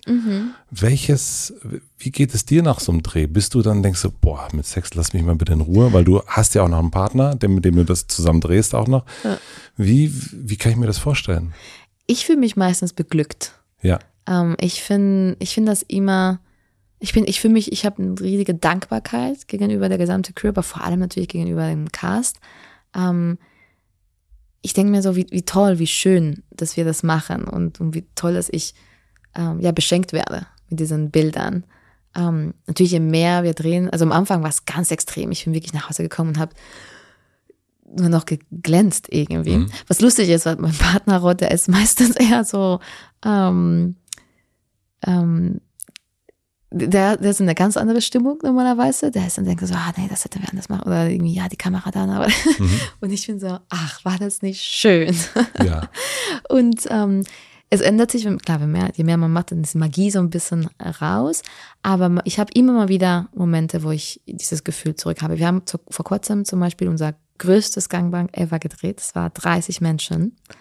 Äh, es war, ich war, ich war zwischendurch, war ich da, ich schwöre, ich dachte, was machen wir hier? Wir sind komplett verrückt. Das ist, das ist der Wahnsinn, was wir hier veranstalten und macht das überhaupt irgendeinen Sinn? Das ist ein sehr großes Geschenk. Ja, und ey, es war so, es war so schön. Ich kann Ja. sagen, ich bin immer noch im Verarbeiten. Ja, es Warum, war, was war daran so schön? ähm, es ist eine gut, sehr gute Freundin von mir, die Mhm. sich das gewünscht hat. Es war ja 30. Geburtstag und die hat gesagt, ich hätte gerne 30 Leute, die mich beschenken. und ähm, es war so intensiv. Es war sehr hardcore, muss ich auch sagen. Ähm, nicht für alle. Nicht für, wie sagt man, weiche Geschmäcker? Nee, wie sagt man das auf Deutsch? Nicht für leichte Seelen? Nee, egal. vergiss Ja, wir wissen, aber wir, ich glaube, wir wissen, was die meinen. Ja. Okay, mhm. kannst du uns rausschneiden. Ähm, die, es war super intensiv, super hardcore. Äh, und es war Also Hardcore, wir reden hier nicht von, das war jetzt anstrengender Drehtag, sondern Hardcore in den Praktiken. in den Praktiken, ja, Ja. ja. Es war schon sehr äh, BDSM. ja, okay. Ähm, genau, sie wurde geschlagen und Mhm. ähm, hat, ja, es war wirklich sehr intensiv. Ähm, und wir haben das Ganze aber auf CinemaScope gedreht. Das, das ist das langes Format, das altes Kino, ne? Ja.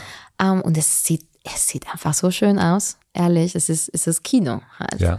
Und, äh, und es ist so viel Sex und so viele Körper und so eine, ja, so eine Orgie. Und am Ende, jetzt ist das jetzt natürlich der Riesenspoiler. Nee, ich sag, ich sag das nicht. Am Ende habe ich geheult. Ich habe echt in, ins Bild geschaut, in den Monitor, und es war so ein schönes Bild, dass ich geheult habe vor Glück.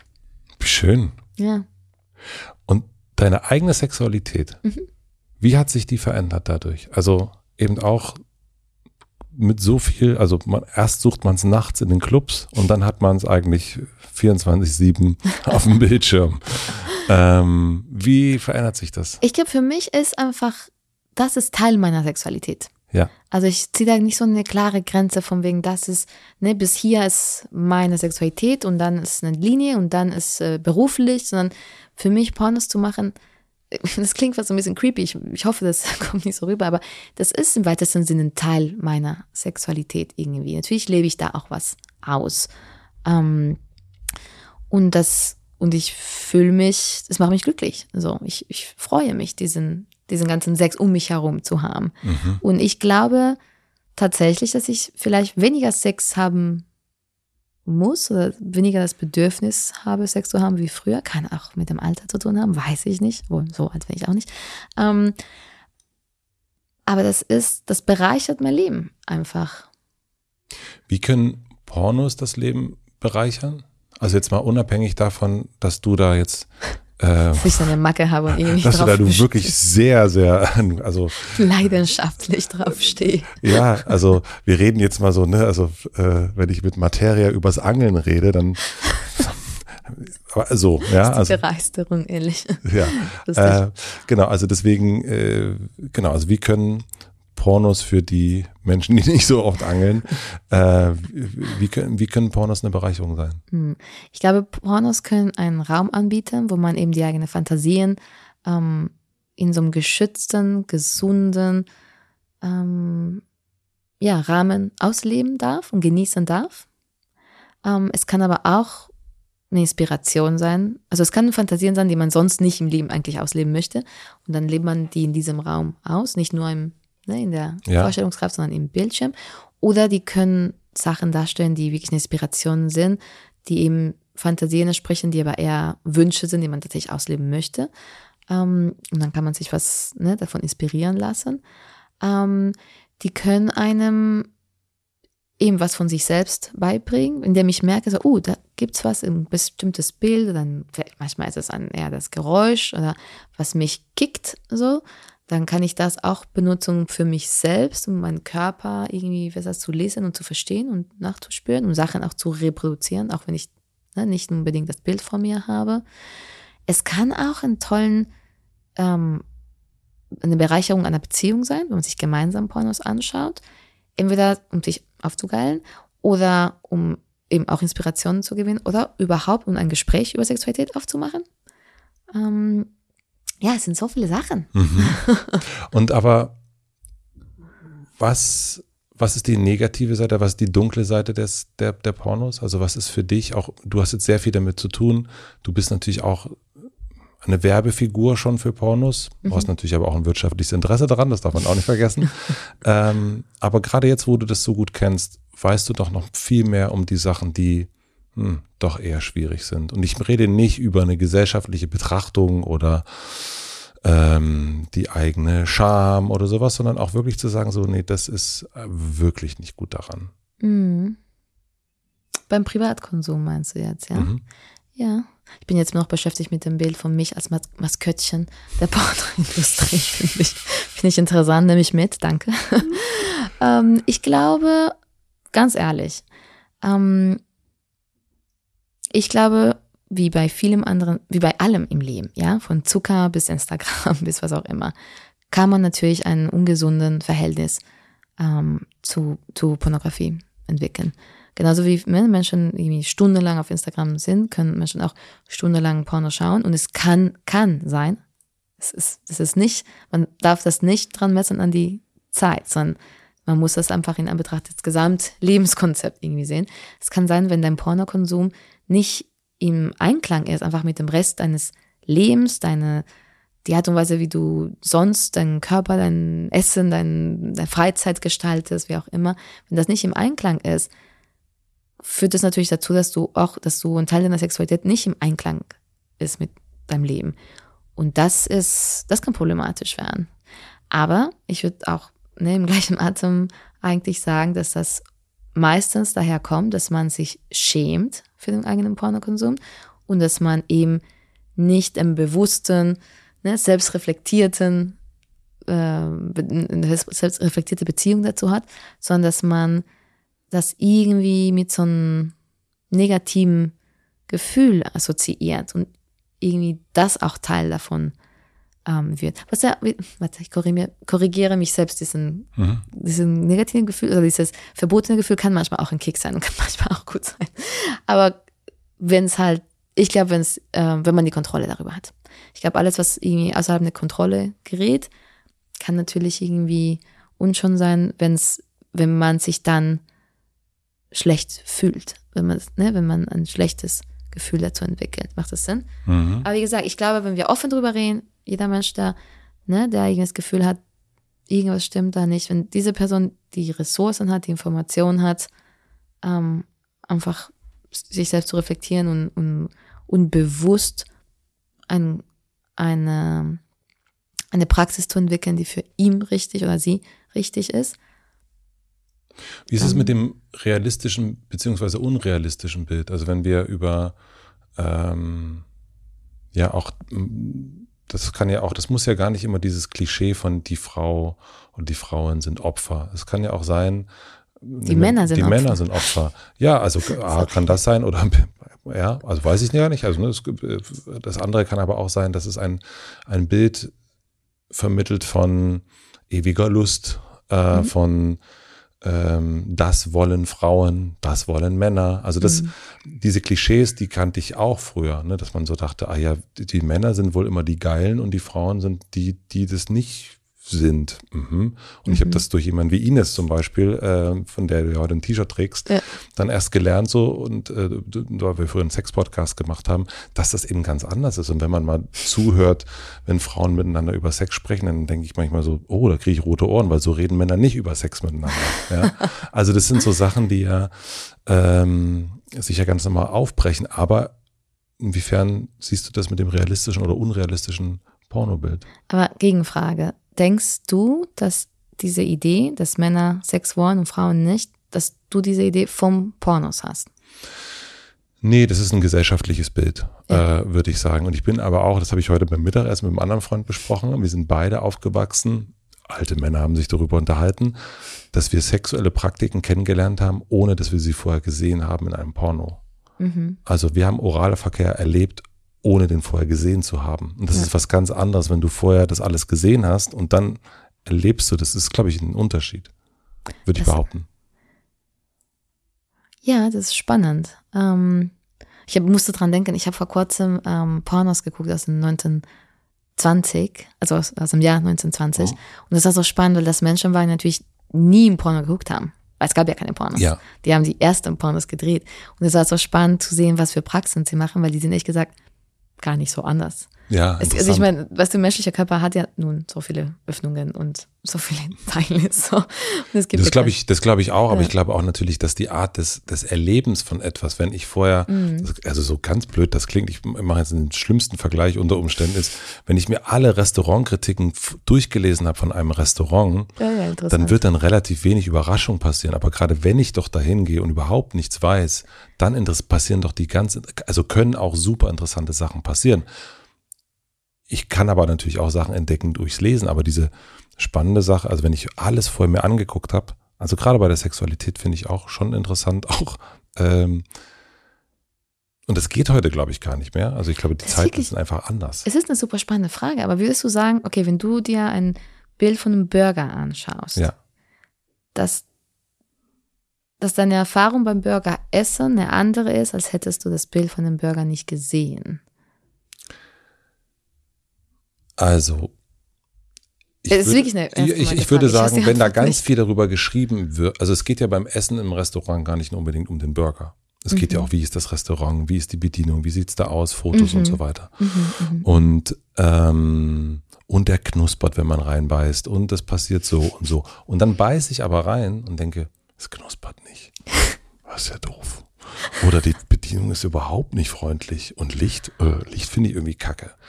Ja. Und dann kann es dann auch schnell eine Enttäuschung geben. Dann denke ich so, also im Internet sah das alles viel besser aus. Weißt du, was ich meine? ja, geil. Und eigentlich äh, beflügelt auch diese, diese Fantasie auch, ähm, dass ich eine Möglichkeit habe. Und wie gesagt, das geht auch. Diese Zeit ist überhaupt nicht rück, zurückzudrehen. Ja, Ja, also so die, ähm, viel Musik ist ja entstanden auch früher, weil sich Menschen vorgestellt haben, ach, so wird das bestimmt geklungen haben. Die konnten sich die gar nicht aber bei Spotify schnell anhören, sondern wahrscheinlich war das so. Und dann hat man, ist das, ist da was Interessantes passiert. Lustig, ja, interessant. Aber ich würde sagen, dass das letztendlich das Wichtigste ist ja, dass wir alle Erwachsene, wie vor allem auch junge Heranwachsende, wissen müssen, Pornografie ist ein Unterhaltungsprodukt in erster Linie. Und als Unterhaltungsprodukt ist das eine Fiktion, ist eine Inszenierung, ähm, egal welches Genres, also es gibt von natürlich ultra fantastischen, ähm, akrobatischen Inszenierungen bis mehr realitätsnähere ähm, Inszenierungen, aber es bleibt eine Inszenierung. Ähm, und das ist nicht, ein Unterhaltungsprodukt ist nicht der Ort, wo wir aufgeklärt werden sollen über wichtige Sachen, die wir selbst im Leben Mhm. erleben. So, genauso wie ich mir keinen Superheldenfilm angucke, um zu lernen, wie man durch die Straße fährt. So. Und um beim Beispiel zu bleiben, Kinder wissen, dass sie selbst nicht aus dem Fenster springen sollen und fliegen, wie Superman. Das wissen die, das darüber werden die aufgeklärt. Junge Heranwachsende wissen, die können mit dem Fahrrad jetzt nicht wie ähm, bei, wie heißt denn ist auch egal, ne? aber bei Too Fast, Too Furious, wie durch die Straße fahren, wie sonst, wie so. Es gibt andere Stellen, wo sie lernen, wie sie Fahrrad fahren, wie sie später Auto fahren und so weiter und so fort.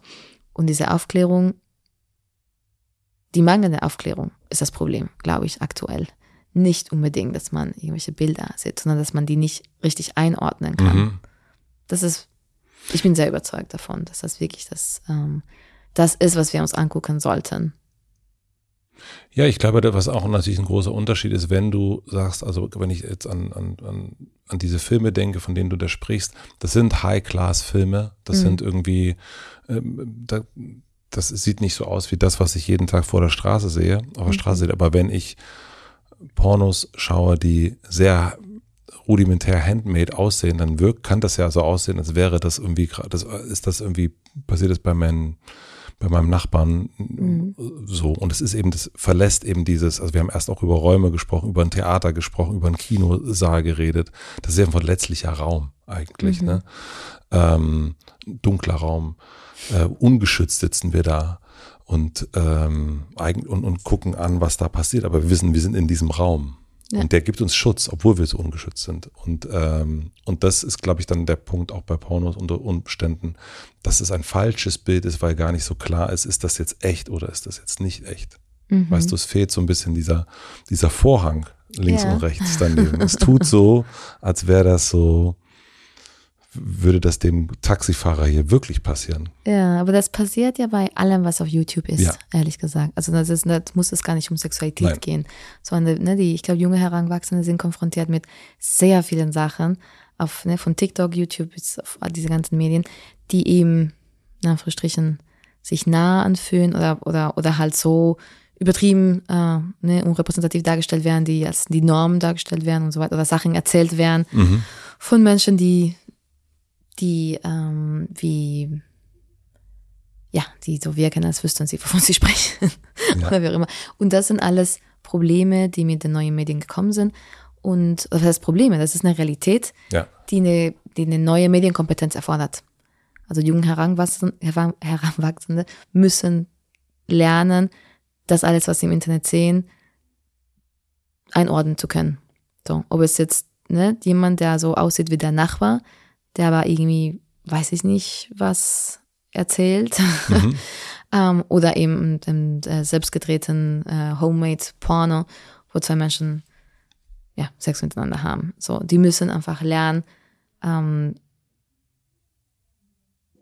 erstmal nicht alles für wahre Münze zu nehmen oder, ja. oder für die Norm oder für das Richtige zu nehmen, sondern die müssen lernen, einfach unterschiedliche Ressourcen aufzusuchen, um halt diese Informationen, die sie da bekommen, ähm, ne, zu vergleichen mit anderen Informationen und dann sich deren eigenes Bild zu machen. Also eine Pornokompetenz. Ganz genau. Ja. Ich glaube, Pornokompetenz ist im Rahmen der Medienkompetenz, die in Schulen und in anderen ne, äh, Aufklärungsorte stattfinden, Institutionen, die was auch äh, stattfinden muss, äh, muss Pornokompetenz auf jeden Fall Teil des Curriculums sein. Was mich ähm, Richtung Ende unseres Gesprächs bringt, nämlich ich würde gern, du bist ja Einzelkind, ähm, Queen of Gangbang hast du dich erst genannt äh, und jetzt bist du mal äh, Queen of äh, Queen of sexuelle Zukunft. Ähm, ich wünschte, ich wäre das. Ja, aber wie würde das aussehen? Also wenn wir das jetzt mal so vordrehen, so ein bisschen heute in zehn Jahren oder fünf Jahren, ähm, dein Buch heißt Porn nur positiv.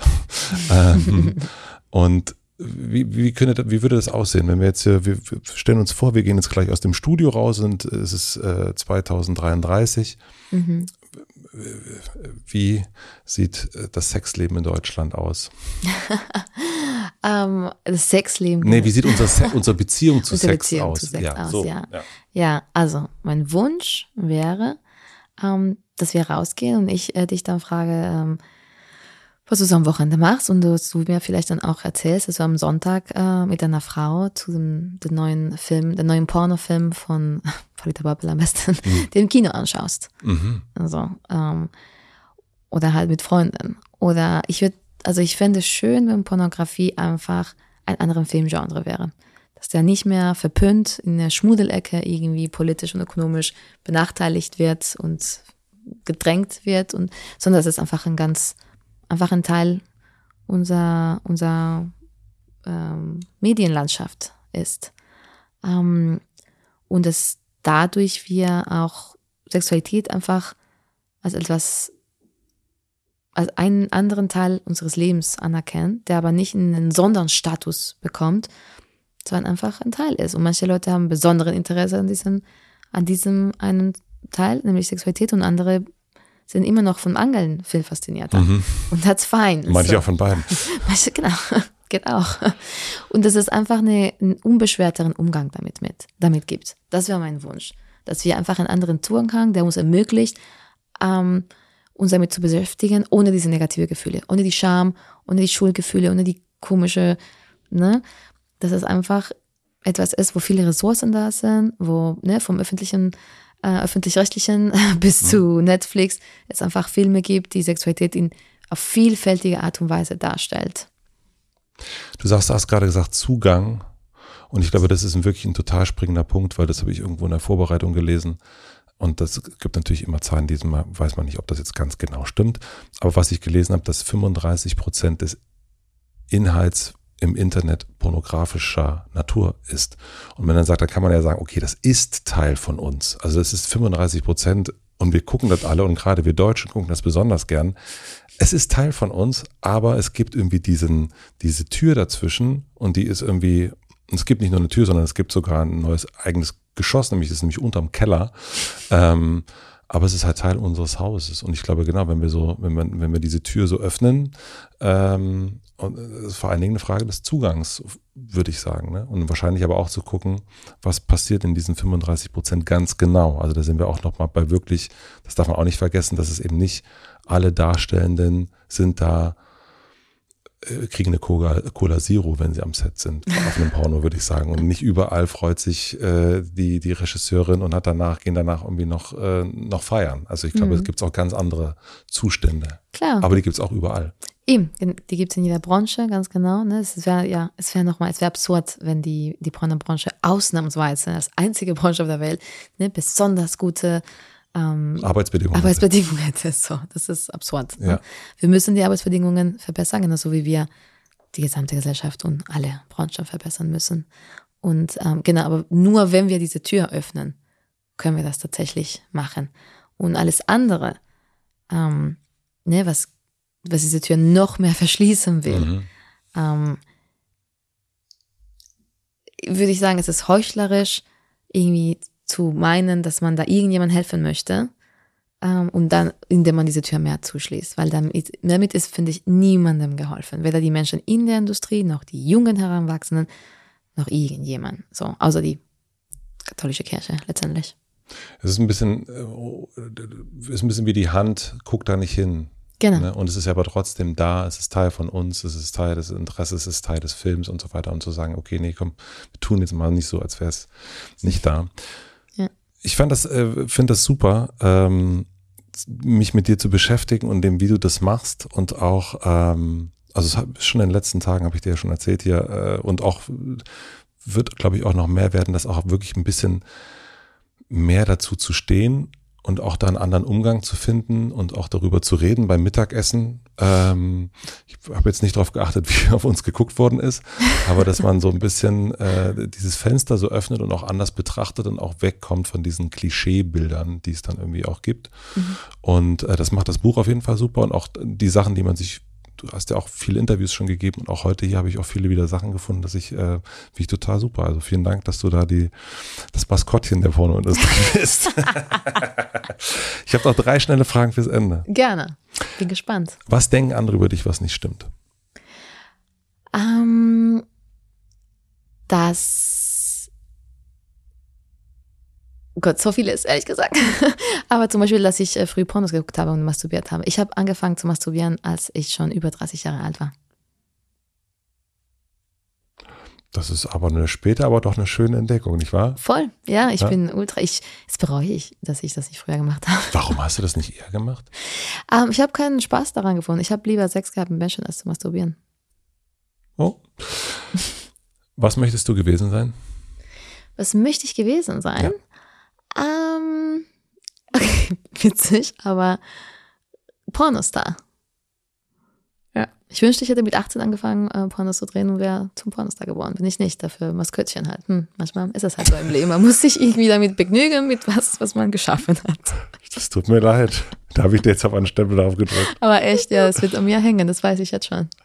Ich hoffe, es, wollen wir es zurückziehen? Nein. Nee, ich stehe völlig dazu. Ich ja. habe ne, früher ich bekenne mich als Schlampe und bekenne mich auch. Ich nehme jetzt das, das, das Siegel des Maskottchens, nehme ich trotzdem auch gerne mit Stolz und Bewusstsein. Und die letzte ähm, Frage. Ich habe eine große Plakatwand am Alexanderplatz und du darfst entscheiden, was darauf zu lesen sein wird. Was würdest du drauf schreiben? Oh, wow. Am Alex, ja? Mhm. Mm, wie groß? Queen of Gangbang, du kriegst das wirklich, Size matters. Well. Ähm, in dem Fall. In dem Fall, sagen die einen. Ja, gut. Ähm, ja, ist, gro ist groß. Sehr groß, okay. Wow, was steht drauf? Okay, ich weiß, ich weiß. Ähm, es ist ein, ein wunderschönes Bild, mhm. ne, analog ähm, aufgenommen, äh, von einem Mensch, der nah an der Kamera steht und hat eine wunderschöne Unterwäsche. Äh, und im Hintergrund sieht man, dass ein Gangbang gedreht wird. Ne? Und Porno, also, dass ein Gangbang äh, stattfindet und es gedreht wird, das ist ein Pornodreh. Ähm, und das ist die Werbung für die äh, Unterwäschekollektion von Hartwerk. Sorry, du hast jetzt was Politisches erwartet, ne? Und ich komme hier und mache Werbung. Nee, ich hätte das wirklich, ich, ich muss dir ehrlich sagen, ich habe schon ganz lange nicht mehr gesagt, bitte keine Werbung, weil das die wenigsten Menschen machen. Die meisten haben dann irgendwie eine Art Message. Ja. Siehst du, ich bin doch Entrepreneurin. Du bist da, da kommt die Unternehmerin direkt raus hier gerade. Dann lass uns das einmal, ja, okay, haben wir. Wir haben aber noch ein zweites Plakat. Yes. Und da gibt es aber kein Bild, sondern gibt es einfach nur eine Zeile und es darf keine, keine Werbung, Werbung sein. sein. Alles klar. Dann ist der Satz, ähm, kein Sexakt ist an sich gewaltvoll der Mangel an Einvernehmen ist es. Was? Sehr gut. Ja? Habe ich total, musste ich ganz kurz drüber nachdenken. Sehr gut. Okay. Danke, vielen, vielen herzlichen Dank. Finde ich besser als die Werbung. Dachte ich mir. Aber ich musste kurz die Werbung reinschieben. Natürlich. Ja, ja. Herzlichen Dank für deinen Besuch. Danke dir. War sehr schön. Vielen, Fand vielen Dank. ich auch. Danke.